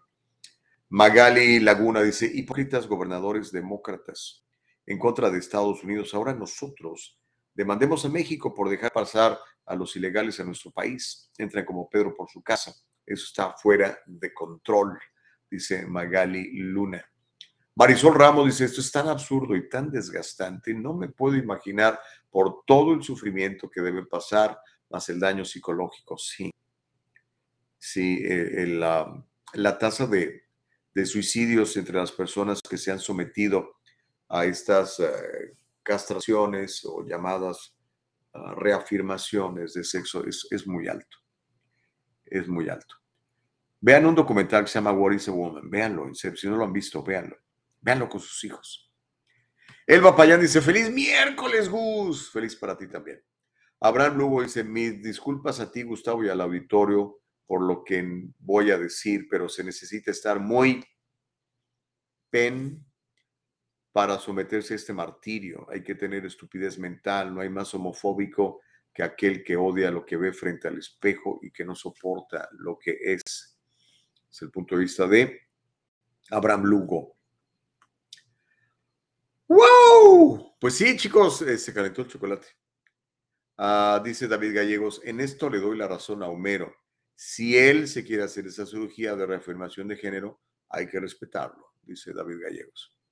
ok. ¿Qué otro no he leído?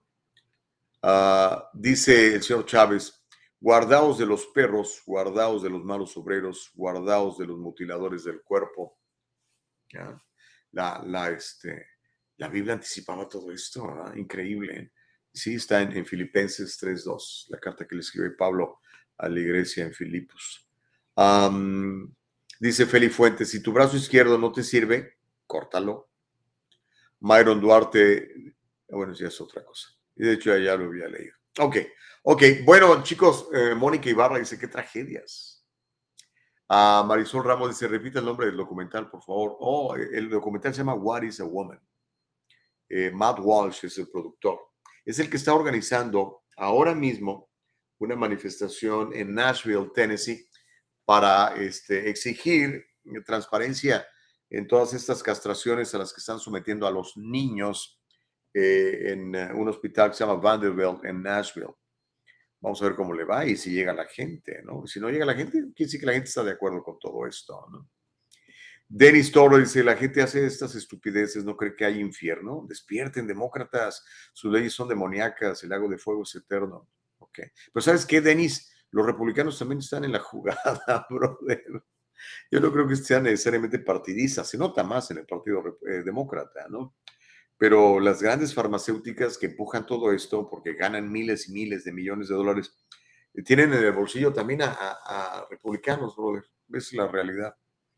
Mónica Ibarra dice, un daño de por vida a los futuros pacientes y enfermos consumidores de drogas.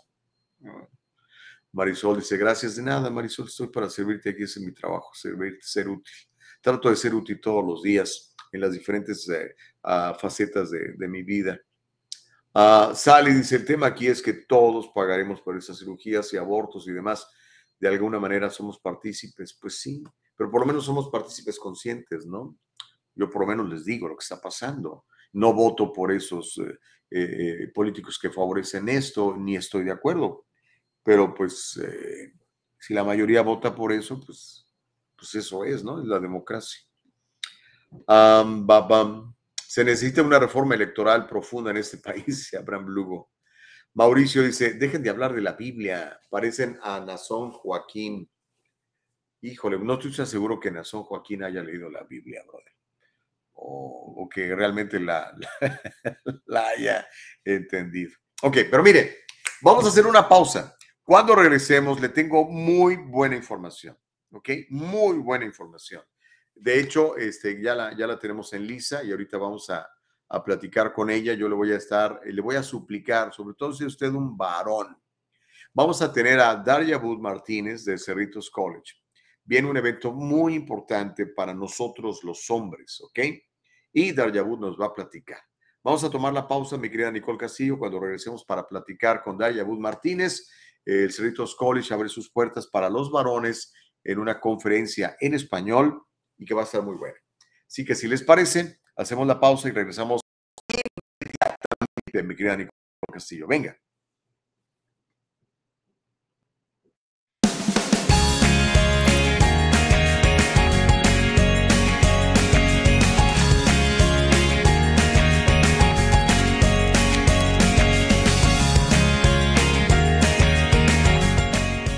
Kanika shampoo and gels made with natural products and paraben free. Leaves your hair silky smooth, and the gels keep it in place all day. Kanika, for today's generation. And most important, Kanika, made with love.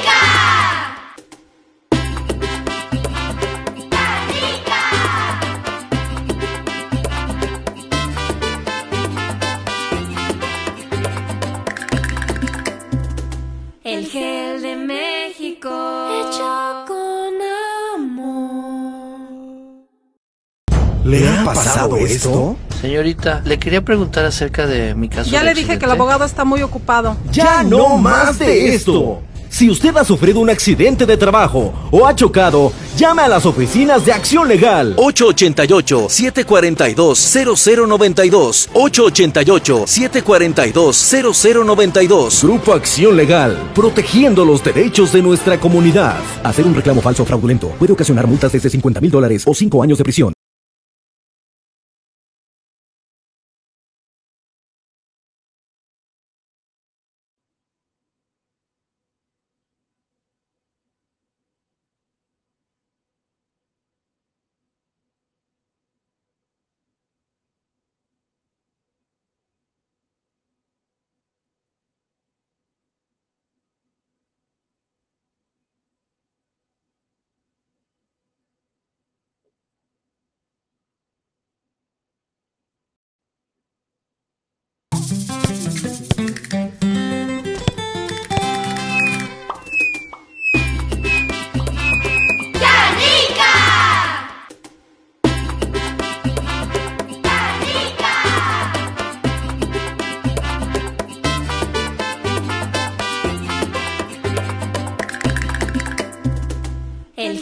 De México. Hecho con amor. Estamos de vuelta, se llama El Diálogo Libre. Gracias por permitirnos servirle. Ese, ese programa tiene la intención eh, de compartir noticias importantes, a veces muy buenas, a veces no tan buenas, pero que necesitamos estar al pendiente y conocerlas. Ya sabes, siempre nos vas a encontrar en www.eldialogolibre.com y por supuesto en nuestra transmisión en vivo, la que hacemos en Facebook y la que hacemos en YouTube. En YouTube te voy a pedir que te suscribas a nuestro canal, se llama El Diálogo Libre. Dale un clic a la campanita que aparece en la parte inferior del lado derecho de tu pantalla y te alertamos cuando estamos saliendo en vivo. Algo similar sucede con nuestra plataforma de, YouTube. También sigue la, la página, dale un like y compártela, ¿ok?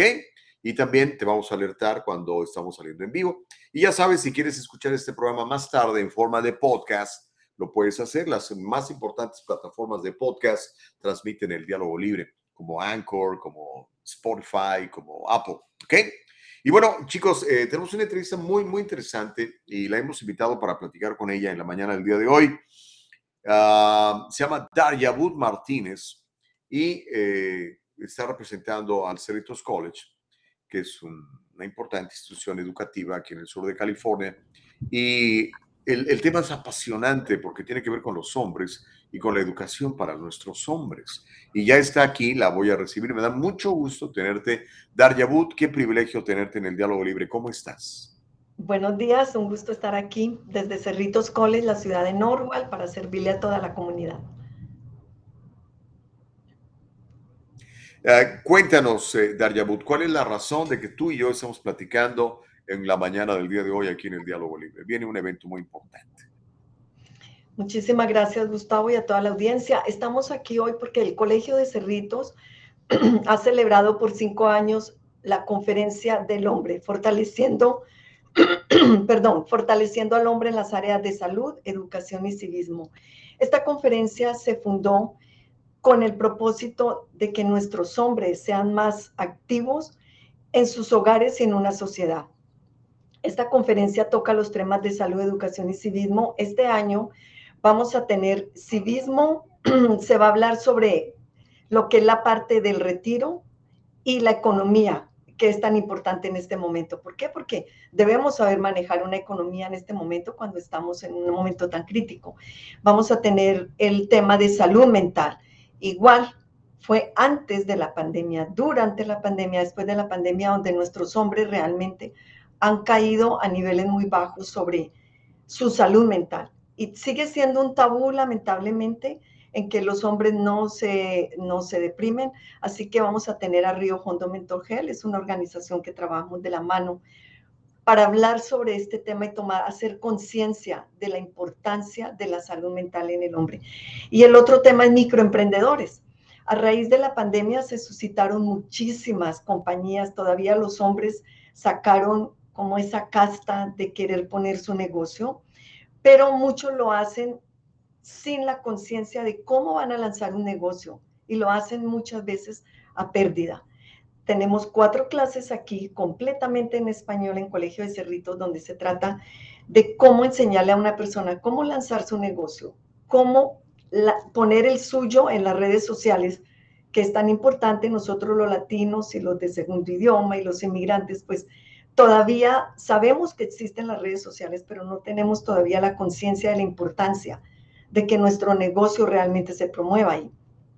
Y la otra clase es cómo manejar ese dinero financieramente. Así que vamos a tener esos tres temas, salud, educación, civismo, salud mental, microemprendedores y el manejo de las finanzas y el retiro. Esta conferencia va a ser este día sábado, 8 de octubre, de 8 a 12 y media del día, donde definitivamente la importancia de que nuestros hombres atiendan masivamente. Quiero hacer un, recalcar esto, Gustavo, que no son parejas. Nosotros para el día marzo, que es la conferencia de la mujer, se hace muy cercana al Día Internacional de la Mujer, hacemos la conferencia fortaleciendo a la mujer en las áreas de salud, educación y civismo. La del hombre ha tenido un éxito porque las mujeres siempre estamos ahí, siempre saltamos a donde podamos mejorar nuestras familias. El hombre por sus ocupaciones, por su trabajo y porque tal vez no cree que la importancia de estas conferencias los fortalecen a ellos para avanzar ya ahí llegamos a un momento crítico donde vimos que dos años y medio, dos años encerrados en casa, salió más violencia intrafamiliar. Y hablamos de pareja, no, no quiero que, que digamos que es el hombre contra la mujer. Realmente hay mucha violencia intrafamiliar por la situación económica, por la falta de educación, la falta de recursos. Entonces, esta violencia salió todavía flor de piel durante la, la, la pandemia. Ahora es hora de reconstruir. Creo que ya es hora de que tomemos conciencia de que ya basta decir, no tengo estos recursos, porque el Colegio de Cerritos, y sé que muchos colegios en California lo hacen, pero tenemos una serie de programas y de entrenamientos que son únicos en Cerritos College, donde nos ponen en, una, en un foco donde la gente pueda mirarnos y decir, yo quiero cambiar, quiero cambiar para mi familia, quiero cambiar esta comunidad quiero cambiar esta sociedad. Y ya creo que es suficiente que la mujer tome tanto rol y cargue tanto peso encima como les tocó durante la pandemia, poner a un niño en el baño con un computador en la cocina, al otro en el cuarto, porque vivían en sitios muy hacinados. Y le tocó a la mujer realmente aprender esta tecnología. Vimos este año que el hombre quedó nuevamente atrás. No pudo aprender esta tecnología como es la que estamos utilizando ahorita. Entonces queremos que vengan, que vengan a la conferencia, que se enteren, que se involucren, porque aparte de que se involucren en esta conferencia, tenemos clases básicas de computadores. Mire, todas las clases que les voy a hablar a toda la gente que nos está escuchando son clases gratis de computadores. OSHA, este es el único colegio comunitario que está ofreciendo el programa de OSHA en español, que es Seguridad Industrial. OSHA TEN que es para nuestros constructores, y hablo de hombres en su mayoría, pero también tenemos mujeres que trabajan en construcción, pueden sacar la certificación de OSHA completamente en español. Y el Colegio de Cerritos tiene este programa completamente gratis y estamos dando esto en tres, eh, clases que son en octubre, eh, perdón, septiembre ya pasó, octubre y noviembre. Hombres y mujeres están tomando este programa de OSHA para poder obtener esta certificación, tener menos accidentes en el lugar de trabajo. Entonces, en este momento y hace más de 30 años, el Colegio de Cerritos, el programa de adultos, ha trabajado para la comunidad inmigrante, para la comunidad que llega aquí, no sabe el idioma y lo primero que se le dice es, vaya a la escuela y aprende inglés y usted no la va a hacer aquí. Y no ha sido así. Teníamos, tenemos programas de soldadura, mecánica, farmacia, maquinaria industrial, eh, manejo de hacer cocinas integrales en madera. Todo esto se une a que la conferencia del hombre empuja a nuestro hombre, padre de familia, esposo, hijo mayor de 18 años, que ya es cabeza de hogar, abuelos, tenemos abuelos de 45, 50 años que tienen toda una vida por delante. Entonces, somos parte de la solución. Y la conferencia del hombre se fundó para que el hombre venga y tome su rol. Hoy están realmente cordialmente invitados a que hagan un cambio. Si ustedes lo buscan aquí en California, no hay una conferencia del hombre para el hombre, ni en español. Esta es la gran diferencia de fortalecer a nuestras familias a través del hombre. No quiero decir como cabeza de hogar porque sería ofender a estas mujeres que son realmente muchísimas cabezas de hogar. Estamos hablando del papel del hombre, en que venga y se involucre del todo y con el todo en salud, educación y civismo. En otras conferencias, Gustavo, hemos tenido hombres donde tenemos médicos que los traemos para hablar de la próstata. Otro mito, no me hago el examen de la próstata porque eso como hombre no me lo permite. Y resulta que el cáncer de próstata aumenta y aumenta por la falta de conciencia en que los hombres hagan esto. Entonces, a través de estos, eh, con la conferencia de la mujer son ocho años, con la conferencia del hombre fueron cinco, porque en online seguimos haciendo la conferencia de la mujer, el hombre no se presentó. Y lamentablemente nos dimos cuenta que fue por la falta del manejo de este computador. Una tecnología que al principio a todos nos tomó de sorpresa. Hablo en general de la gente que no manejaba los computadores, pero ahora vemos que cada día es más sencillo que entremos a este sistema, a estas plataformas, a estos links, al Zoom, cualquier plataforma que exista. Entonces, vamos a tener esta conferencia. Yo agradezco muchísimo el tener este, este canal y poder invitar a todos los hombres de este sábado, 8 de octubre, aquí en el Colegio de Cerritos, que está en la, en la ciudad de Norwalk, 11110 Alondra Boulevard, Norwalk, California, en el Student Center. Tenemos una capacidad para 350 hombres, vamos a ofrecer un desayuno, un lunch completamente gratis. Tenemos una o dos compañías que han patrocinado, que nos patrocinan, sin embargo, el colegio ha podido manejar esta conferencia a través de los años Nuevamente es completamente gratis. Vamos a tener al cónsul comunitario Luis Ángel Castañeda del Consulado Mexicano de Los Ángeles, que va a ser nuestro invitado especial, donde él va a tocar en conjunto el papel del hombre en este momento en esta sociedad, que estamos es como un tsunami limpiando la casa, avanzando después de una pandemia que nos dejó pérdidas de casas, de economía, de familiares, de todo. ¿Cómo vamos a avanzar? tenemos que hacer este tipo de iniciativa donde nos podamos reunir y opinar y hablar y ser parte de la solución. No se vale que nos quedemos en este momento mirando lo que perdimos. Se necesita reconstruir con mucho amor, con mucho respeto, pero remangándonos la camisa y diciendo qué tengo que hacer como hombre para mejorar.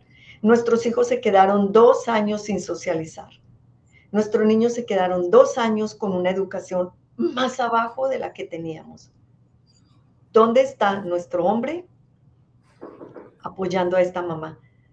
Estoy hablando del común de la familia que tiene dos, tres hijos, el hombre se va a trabajar, la mamá se queda en casa a cargo de todo. Una mamá que a veces no sabe ni leer y escribir porque no tuvo la oportunidad de estudiar en su país. Sin embargo, como mamá, saca el corazón y aprende esta tecnología para que su hijo pueda avanzar pero es una tarea monumental que honestamente es muy grande para una sola esposa. Queremos que el hombre llegue y haga este papel.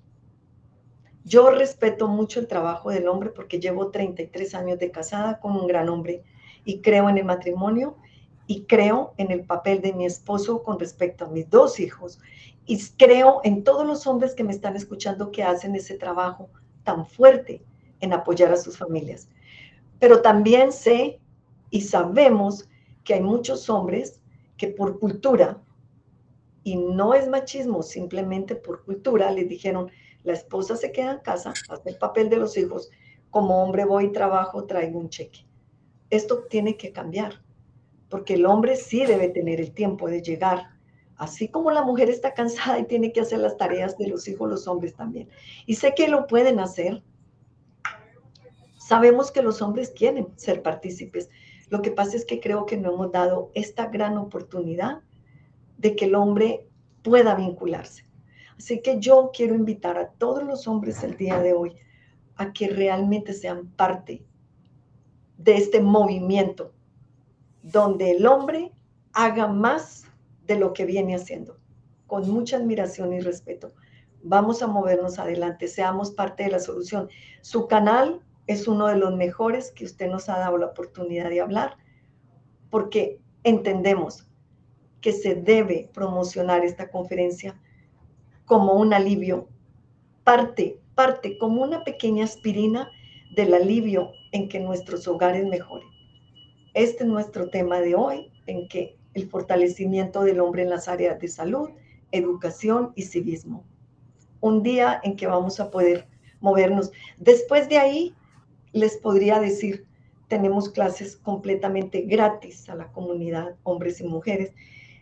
Inglés como segundo idioma, inglés conversacional. Tenemos el programa de OSHA completamente en español para los que nos estén escuchando y trabajen en industria, en construcción. Tenemos el certificado de OSHA en español.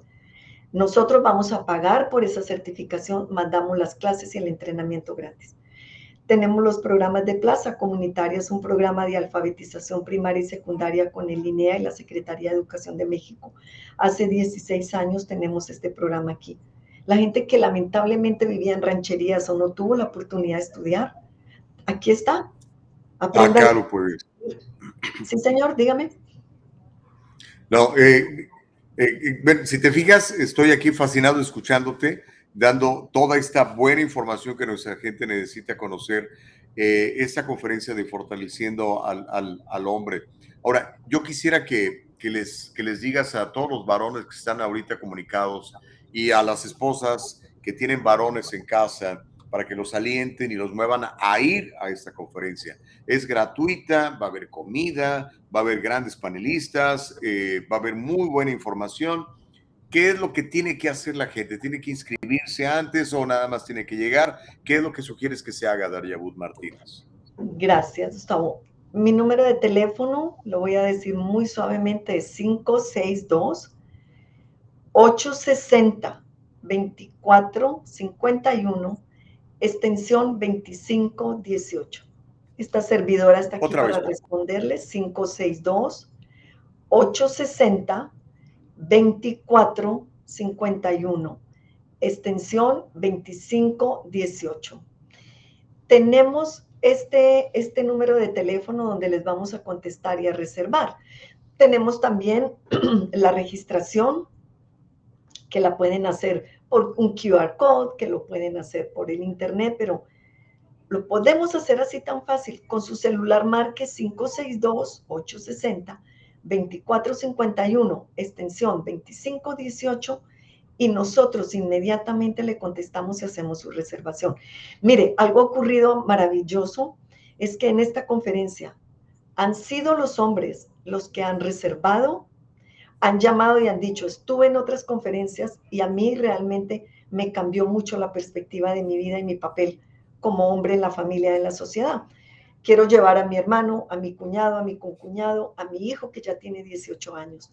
Concientización es lo que hacemos acá. Agradezco mucho a, tu estudio que está presentando los programas de adultos acá en pantalla. Otra vez tenemos inglés como segundo idioma, niveles del 1 al 4, más inglés conversacional.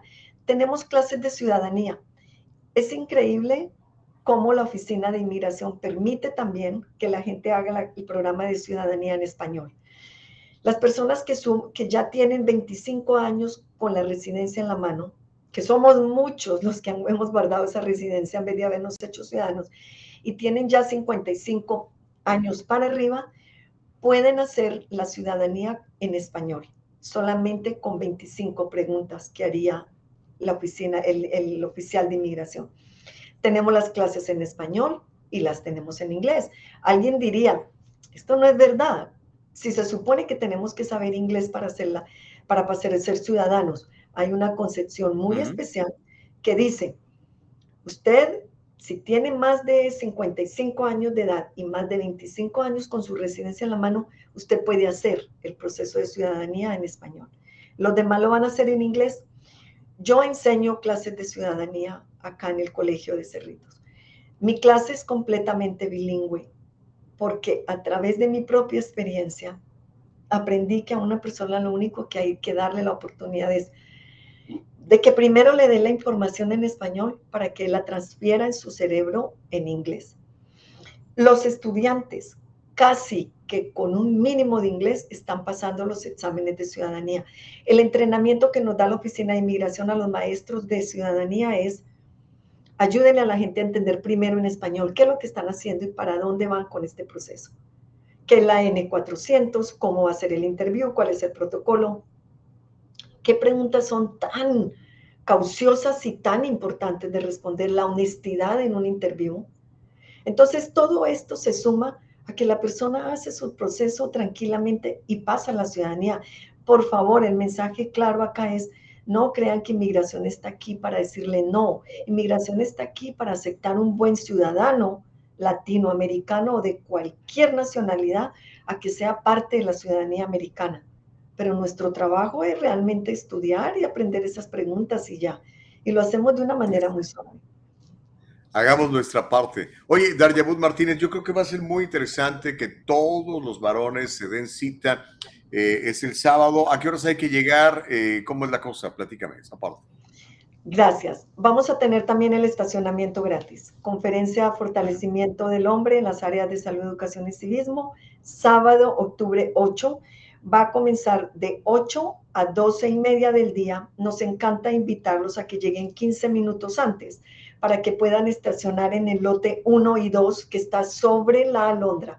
Cuando salgan del freeway, los que vienen por el freeway del 605, simplemente siguen derecho por la alondra, estacionan sobre el lote 1 y 2. El, vamos a tener barricadas con, anunciando hacia dónde, dirigiendo hacia dónde está la conferencia. Es en el Student Center, un centro grande, también ahí va a decir Student Center. Las personas llegan ahí, tenemos a unas personas que los ayudan a registrar los que han reservado. Entran, toman su desayuno, se ubican en las mesas, es un salón grande. todas las personas no van a ver separación de cuartos, simplemente vamos a tener toda la, conferencia completamente en un salón. Em, empezamos a las 8 y 15, entre las 8, 8 y 15 y 8 y media pueden estar desayunando y a las 8 y 15 comenzamos eh, puntual. Va a estar nuestro presidente José Fierro, es el presidente del Colegio de Cerritos, también es un latino que lidera nuestro colegio y habla completamente en español. Nuestra decana Graciela Vázquez, la decana latín del Departamento del Programa de Adultos. Ella también, pues obviamente va a estar ahí con nosotros. Comenzamos a las ocho y media la agenda y comenzamos con nuestro eh, invitado especial, el cónsul Luis Ángel Castañeda, cónsul comunitario del Consulado Mexicano en Los Ángeles. Luego vienen los tres temas, luego tenemos el almuerzo, también vamos a tener rifa y actividades. En, hacemos una actividad muy, muy bonita, Gustavo, donde ponemos las tres figuras de salud, educación y civismo, donde los hombres puedan escribir sus sentimientos, puedan plasmar lo que están sintiendo en esta conferencia pueden plasmar e escribir lo que ellos creen que pueden cambiar. Entonces, la participación es de ellos, la atención es hacia nuestro hombre en esta conferencia de fortalecimiento al hombre en las áreas de salud, educación y civismo. Lleguen, por favor. Si no llegan a las 8.45, está bien, solamente nos gusta que vayan llegando paulatinamente. Otra cosa también que queremos decirles es que en, este momento que están en la conferencia, también vamos a tener una o dos mesas con la organización Río Hondo Mental Health que tiene ahí para, las, para los hombres que crean que necesiten o tienen familiares que necesiten ayuda de, con, con depresión, con ansiedad. Vamos a tener mesas ahí donde van a haber personas eh, de una manera muy privada donde los hombres se puedan simplemente conectar con ellos y sacar citas, porque es una organización que presta estos servicios también gratis. Han trabajado con nosotros a través de los años. Así que nuevamente la conferencia es fortalecimiento al hombre. Nos encantaría verlos aquí masivamente. Otra vez la invitación es despojarnos de todo lo que ustedes están haciendo. Pidan ese día libre de trabajo e involúcrense, vengan, atiendan, participen, den ideas. Durante el año hacemos otro tipo de talleres para que los hombres vengan y se fortalezcan. Sabemos que ahorita hay mucho trabajo, sabemos que los hombres están trabajando ahorita overtime, pero recuerden, venir a la conferencia de fortalecimiento al hombre es una inversión, no están perdiendo un día de trabajo, están invirtiendo en usted mismo. Ya es bueno, muy bueno que ustedes den ese toque y ese paso adelante en que podamos trabajar en equipo.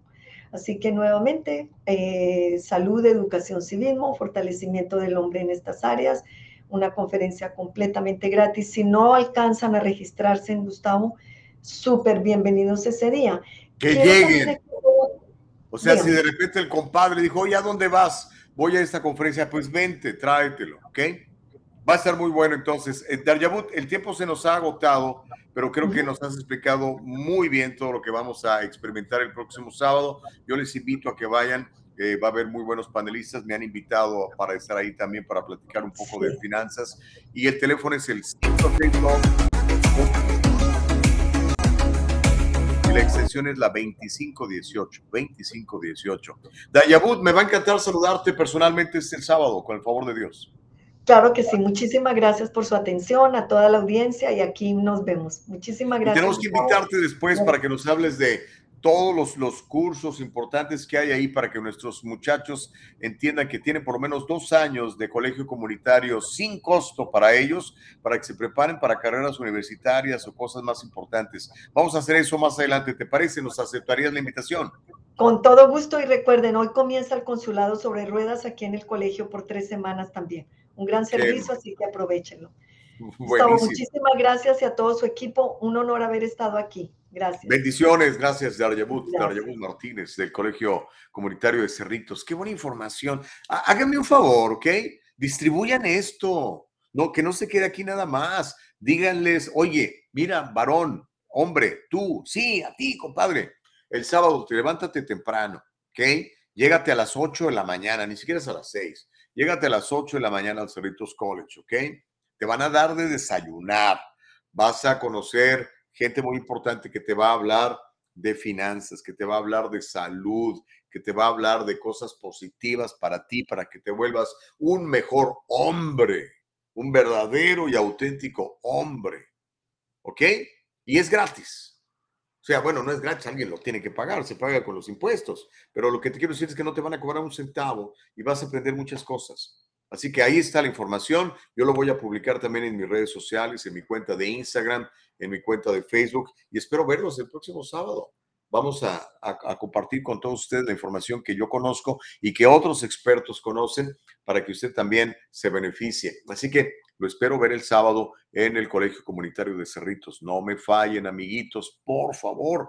Nada más es para varones. Mi esposa me preguntaba, ¿puedo ir yo? Le dije, no, es nada más para varones. ¿Ok? Así que, señora, empuje a su viejo y mándmelo. ¿Ok? le dice, mira, me dijo Gustavo que más vale que vayas, así que órale, échelo, sáquelo de la mañana, en lugar que se ponga a ver el fútbol inglés ahí o las caricaturas, váyase al colegio comunitario de, de Cerrito, son cuatro horas, la vamos a pasar espectacular y vamos a aprender mucho todos, ¿ok? Bueno, antes de irme, se me están quedando un chorro de historias, pero bueno, mañana les sigo. Sally Tello dice, encantada con esta información. Gracias, mi esposo dirige nuestra pequeña empresa de landscape. Me interesa el OSHA para mi equipo. Entonces, dile a tu viejo que venga, Sally, por favor, ¿ok? En Cerritos, los voy a esperar ahí. Ahí está el número de teléfono. Ahorita le voy a pedir a Nicole que lo vuelva a poner, aunque estuvo en la pantalla todo el rato. Mauricio Reyes dice, no se escucha como un regaño, ¿no? No es un regaño, es una explicación buena. Homero dice, señor Gustavo Vargas, ya escuchó, a ver, va a haber ayuda psicológica. Por eso voy a ir yo también, porque no nada más voy a, a, platicar mis temas, sino también voy a escuchar a los otros panelistas. Carlos Osorio dice, resumen, no leas los insultos de Homero hacia otros, así como no leíste cuando alguien insultó a Homero, no, sí lo leí, lo que pasa es que no dije la grosería, eh, pero ahí está para que todo el mundo la vea. Carlos Osorio dice, libertad de expresión no es que permitas que alguien insulte a otros solo porque no piensa igual que él. Pues es que entonces, ¿cuál es la libertad de expresión? Nada más lo que nos cae bien, Carlos. Josefina Josie dice, qué bonito habla esta dama. Vamos, hombres y mujeres, ámense a sí mismos, somos hechos a perfección, solo hay que educarnos. Eso es más que correcto, Josie. Aplaudo tu comentario. Carlos dice, Gustavo, si permites y lee los insultos que Homero lanza a los conservadores, también tendrías que haber leído el insulto que le hicieron a Homero. Ambas opciones son erróneas. Homero dice, definitivamente aquí en el diálogo libre hace mucha falta de educación mental, pero dudo que estos cavernícolas aprendan algo. No, todos, todos podemos aprender. Hasta los cavernícolas podemos aprender, eh, mi querido Homero. Denis dice, Gus, hay algunos aquí que hablan mucho de Trump. ¿Por qué no les financió? Porque no les financió su cambio de sexo. Increíble después que un republicano le hizo el examen de la próstata. Supéralo.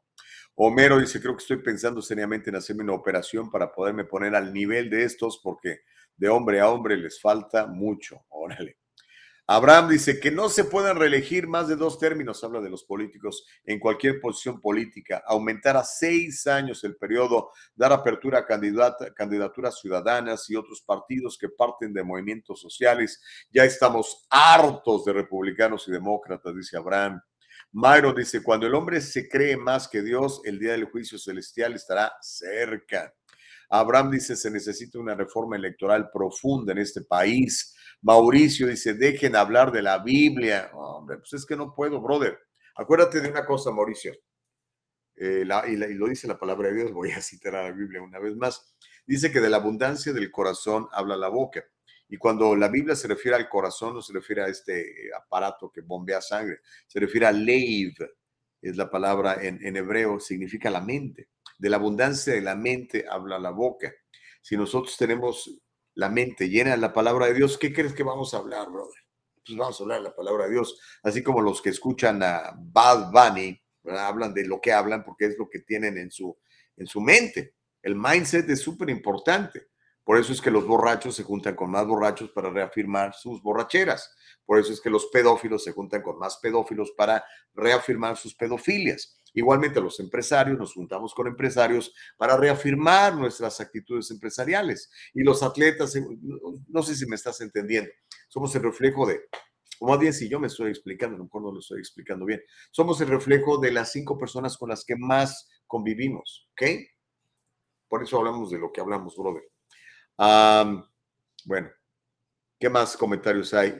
Ah, dice Homero, estoy pensando seriamente ir a las clases de inglés para decirles palabrotas en inglés a los trompistas. Yo creo que ya te las sabes, Homero. Sally dice, encantada de esa información. Bueno, ahí está. se nos acabó el tiempo. Mire, mañana, eh, se nos quedan muchas cosas para platicar. Mañana le voy a platicar lo que ya no le conté hoy de este muchacho Kanye West, una celebridad con millones de seguidores en redes sociales, estuvo casado con esta señora que se llama, ¿cómo se llama esta señora? Super operada. Este, ¿Cómo se llama la señora esta super operada? Nicole, se me olvidó ahorita su nombre. Kim Kardashian, eso, gracias Nicole, estás en todo. Eh, eh, eh, alborotó a la, gente porque salió vistiendo una, una playera que decía Black, digo, White Lives Matter y acusó al movimiento de Black Lives Matter de ser un engaño. Eso se lo voy a platicar mañana. También le voy a contar cómo el secretario de Educación del régimen de Biden está promoviendo los abortos en las escuelas y asegura que es una garantía de éxito para una jovencita que aborta a su bebé el tener éxito en la vida, éxito profesional. Vean nada más lo que dicen estas gentes. hoy. Mientras tanto, el presidente de los 81 millones de votos dice estar preocupado por la falta de abortos. ¿No tienen suficientes? También le voy a contar cómo se avecina una contracción en la contratación de trabajadores. Le voy a contar cómo otro estado se prepara para exigir identificación para votar. Estados Unidos es de los pocos países en el mundo en donde usted dice que es fulano de tal y le dejan votar sin identificación. Por lo menos California sucede eso, ¿se imagina? Bueno, vamos a platicar de estos y de otras cosas más. Ya no alcanzamos a platicar de la intención de Biden de reelegirse en el 2024. Todo esto mañana, ¿ok? Mañana le seguimos. Eh, le quiero agradecer a todos ustedes sus comentarios. Sigan participando en el chat. Gracias a Nicole Castillo por la producción. Gracias a Eva Castillo por la producción ejecutiva. Gracias a Dios que nos permite esta plataforma y nos da la vida, el tiempo. Ya el deseo lo ponemos nosotros de quererle servir a través de este programa. Eh, nos encontramos mañana, ¿le parece? 7 a 9 de la mañana, tiempo del Pacífico. Dice Ramón Solero, me disculpo por lo dicho, pero este Homero como que cansa por tanta burrada. Ramón, hay que desarrollar la inteligencia emocional. Y no tomes nada personal, no tome nada personal, por favor. Y al final del día, mire, somos el producto de lo que hemos escuchado, leído y vivido en los años anteriores, ¿ok? La mejor manera de crecer es aprender cosas positivas y nuevas que nos van a dar una mejor versión de cada uno de nosotros. Yo soy una versión en proceso, tú eres una versión en proceso. Eh, buscamos refinarnos, buscamos ser mejores, pero para eso pues, tenemos que meterle mejores cosas al alma, ¿no? Porque, como le dije, de la abundancia del corazón habla la boca. Entonces, ejercitemos la inteligencia emocional. Yo creo que eso nos va a permitir no tomar nada personal y que los insultos pues sean pues insultos nada más, cada quien es la opinión de esa persona que no refleja quién soy yo. Al final, quién eres tu hermano, quién eres tu hermana, es lo que Dios dice que eres, su imagen y semejanza. Tú puedes optar por no creerle a Dios y creer que eres otra cosa, está bien, es tu opción también. Eh, en el caso mío, pues yo prefiero creerle a Dios y Dios dice que soy su imagen y soy su semejanza y que estoy aquí para servirte a ti y servirlo a Él. Eso es lo que buscamos hacer en el diálogo libre y es lo que busco hacer en mis empresas. ¿Ok? Órale pues, nos vamos a chambear en otros lares. Si quiere platicar conmigo, ya sabe dónde encontrarme. Nicole Castillo, muchísimas gracias por tu extraordinario trabajo. Eva Castillo, gracias por la producción ejecutiva y mañana nos encontramos temprano. ¿Le parece? Eh, vamos, Homero, 100%, dice Mauricio Reyes. Órale. Saludos a Betsy, dice eh, Nicole. ¿Cómo no? Yo le doy tus saludos. Que tenga un día extraordinario lleno de, lleno de, de propósitos alcanzados. Nos encontramos mañana con el favor de Dios. Bendiciones para todos.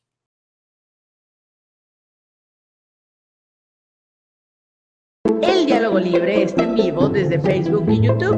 Si te lo perdiste o quieres volverlo a escuchar, entra a nuestra página de internet www.eldialogolibre.com. Todo el programa con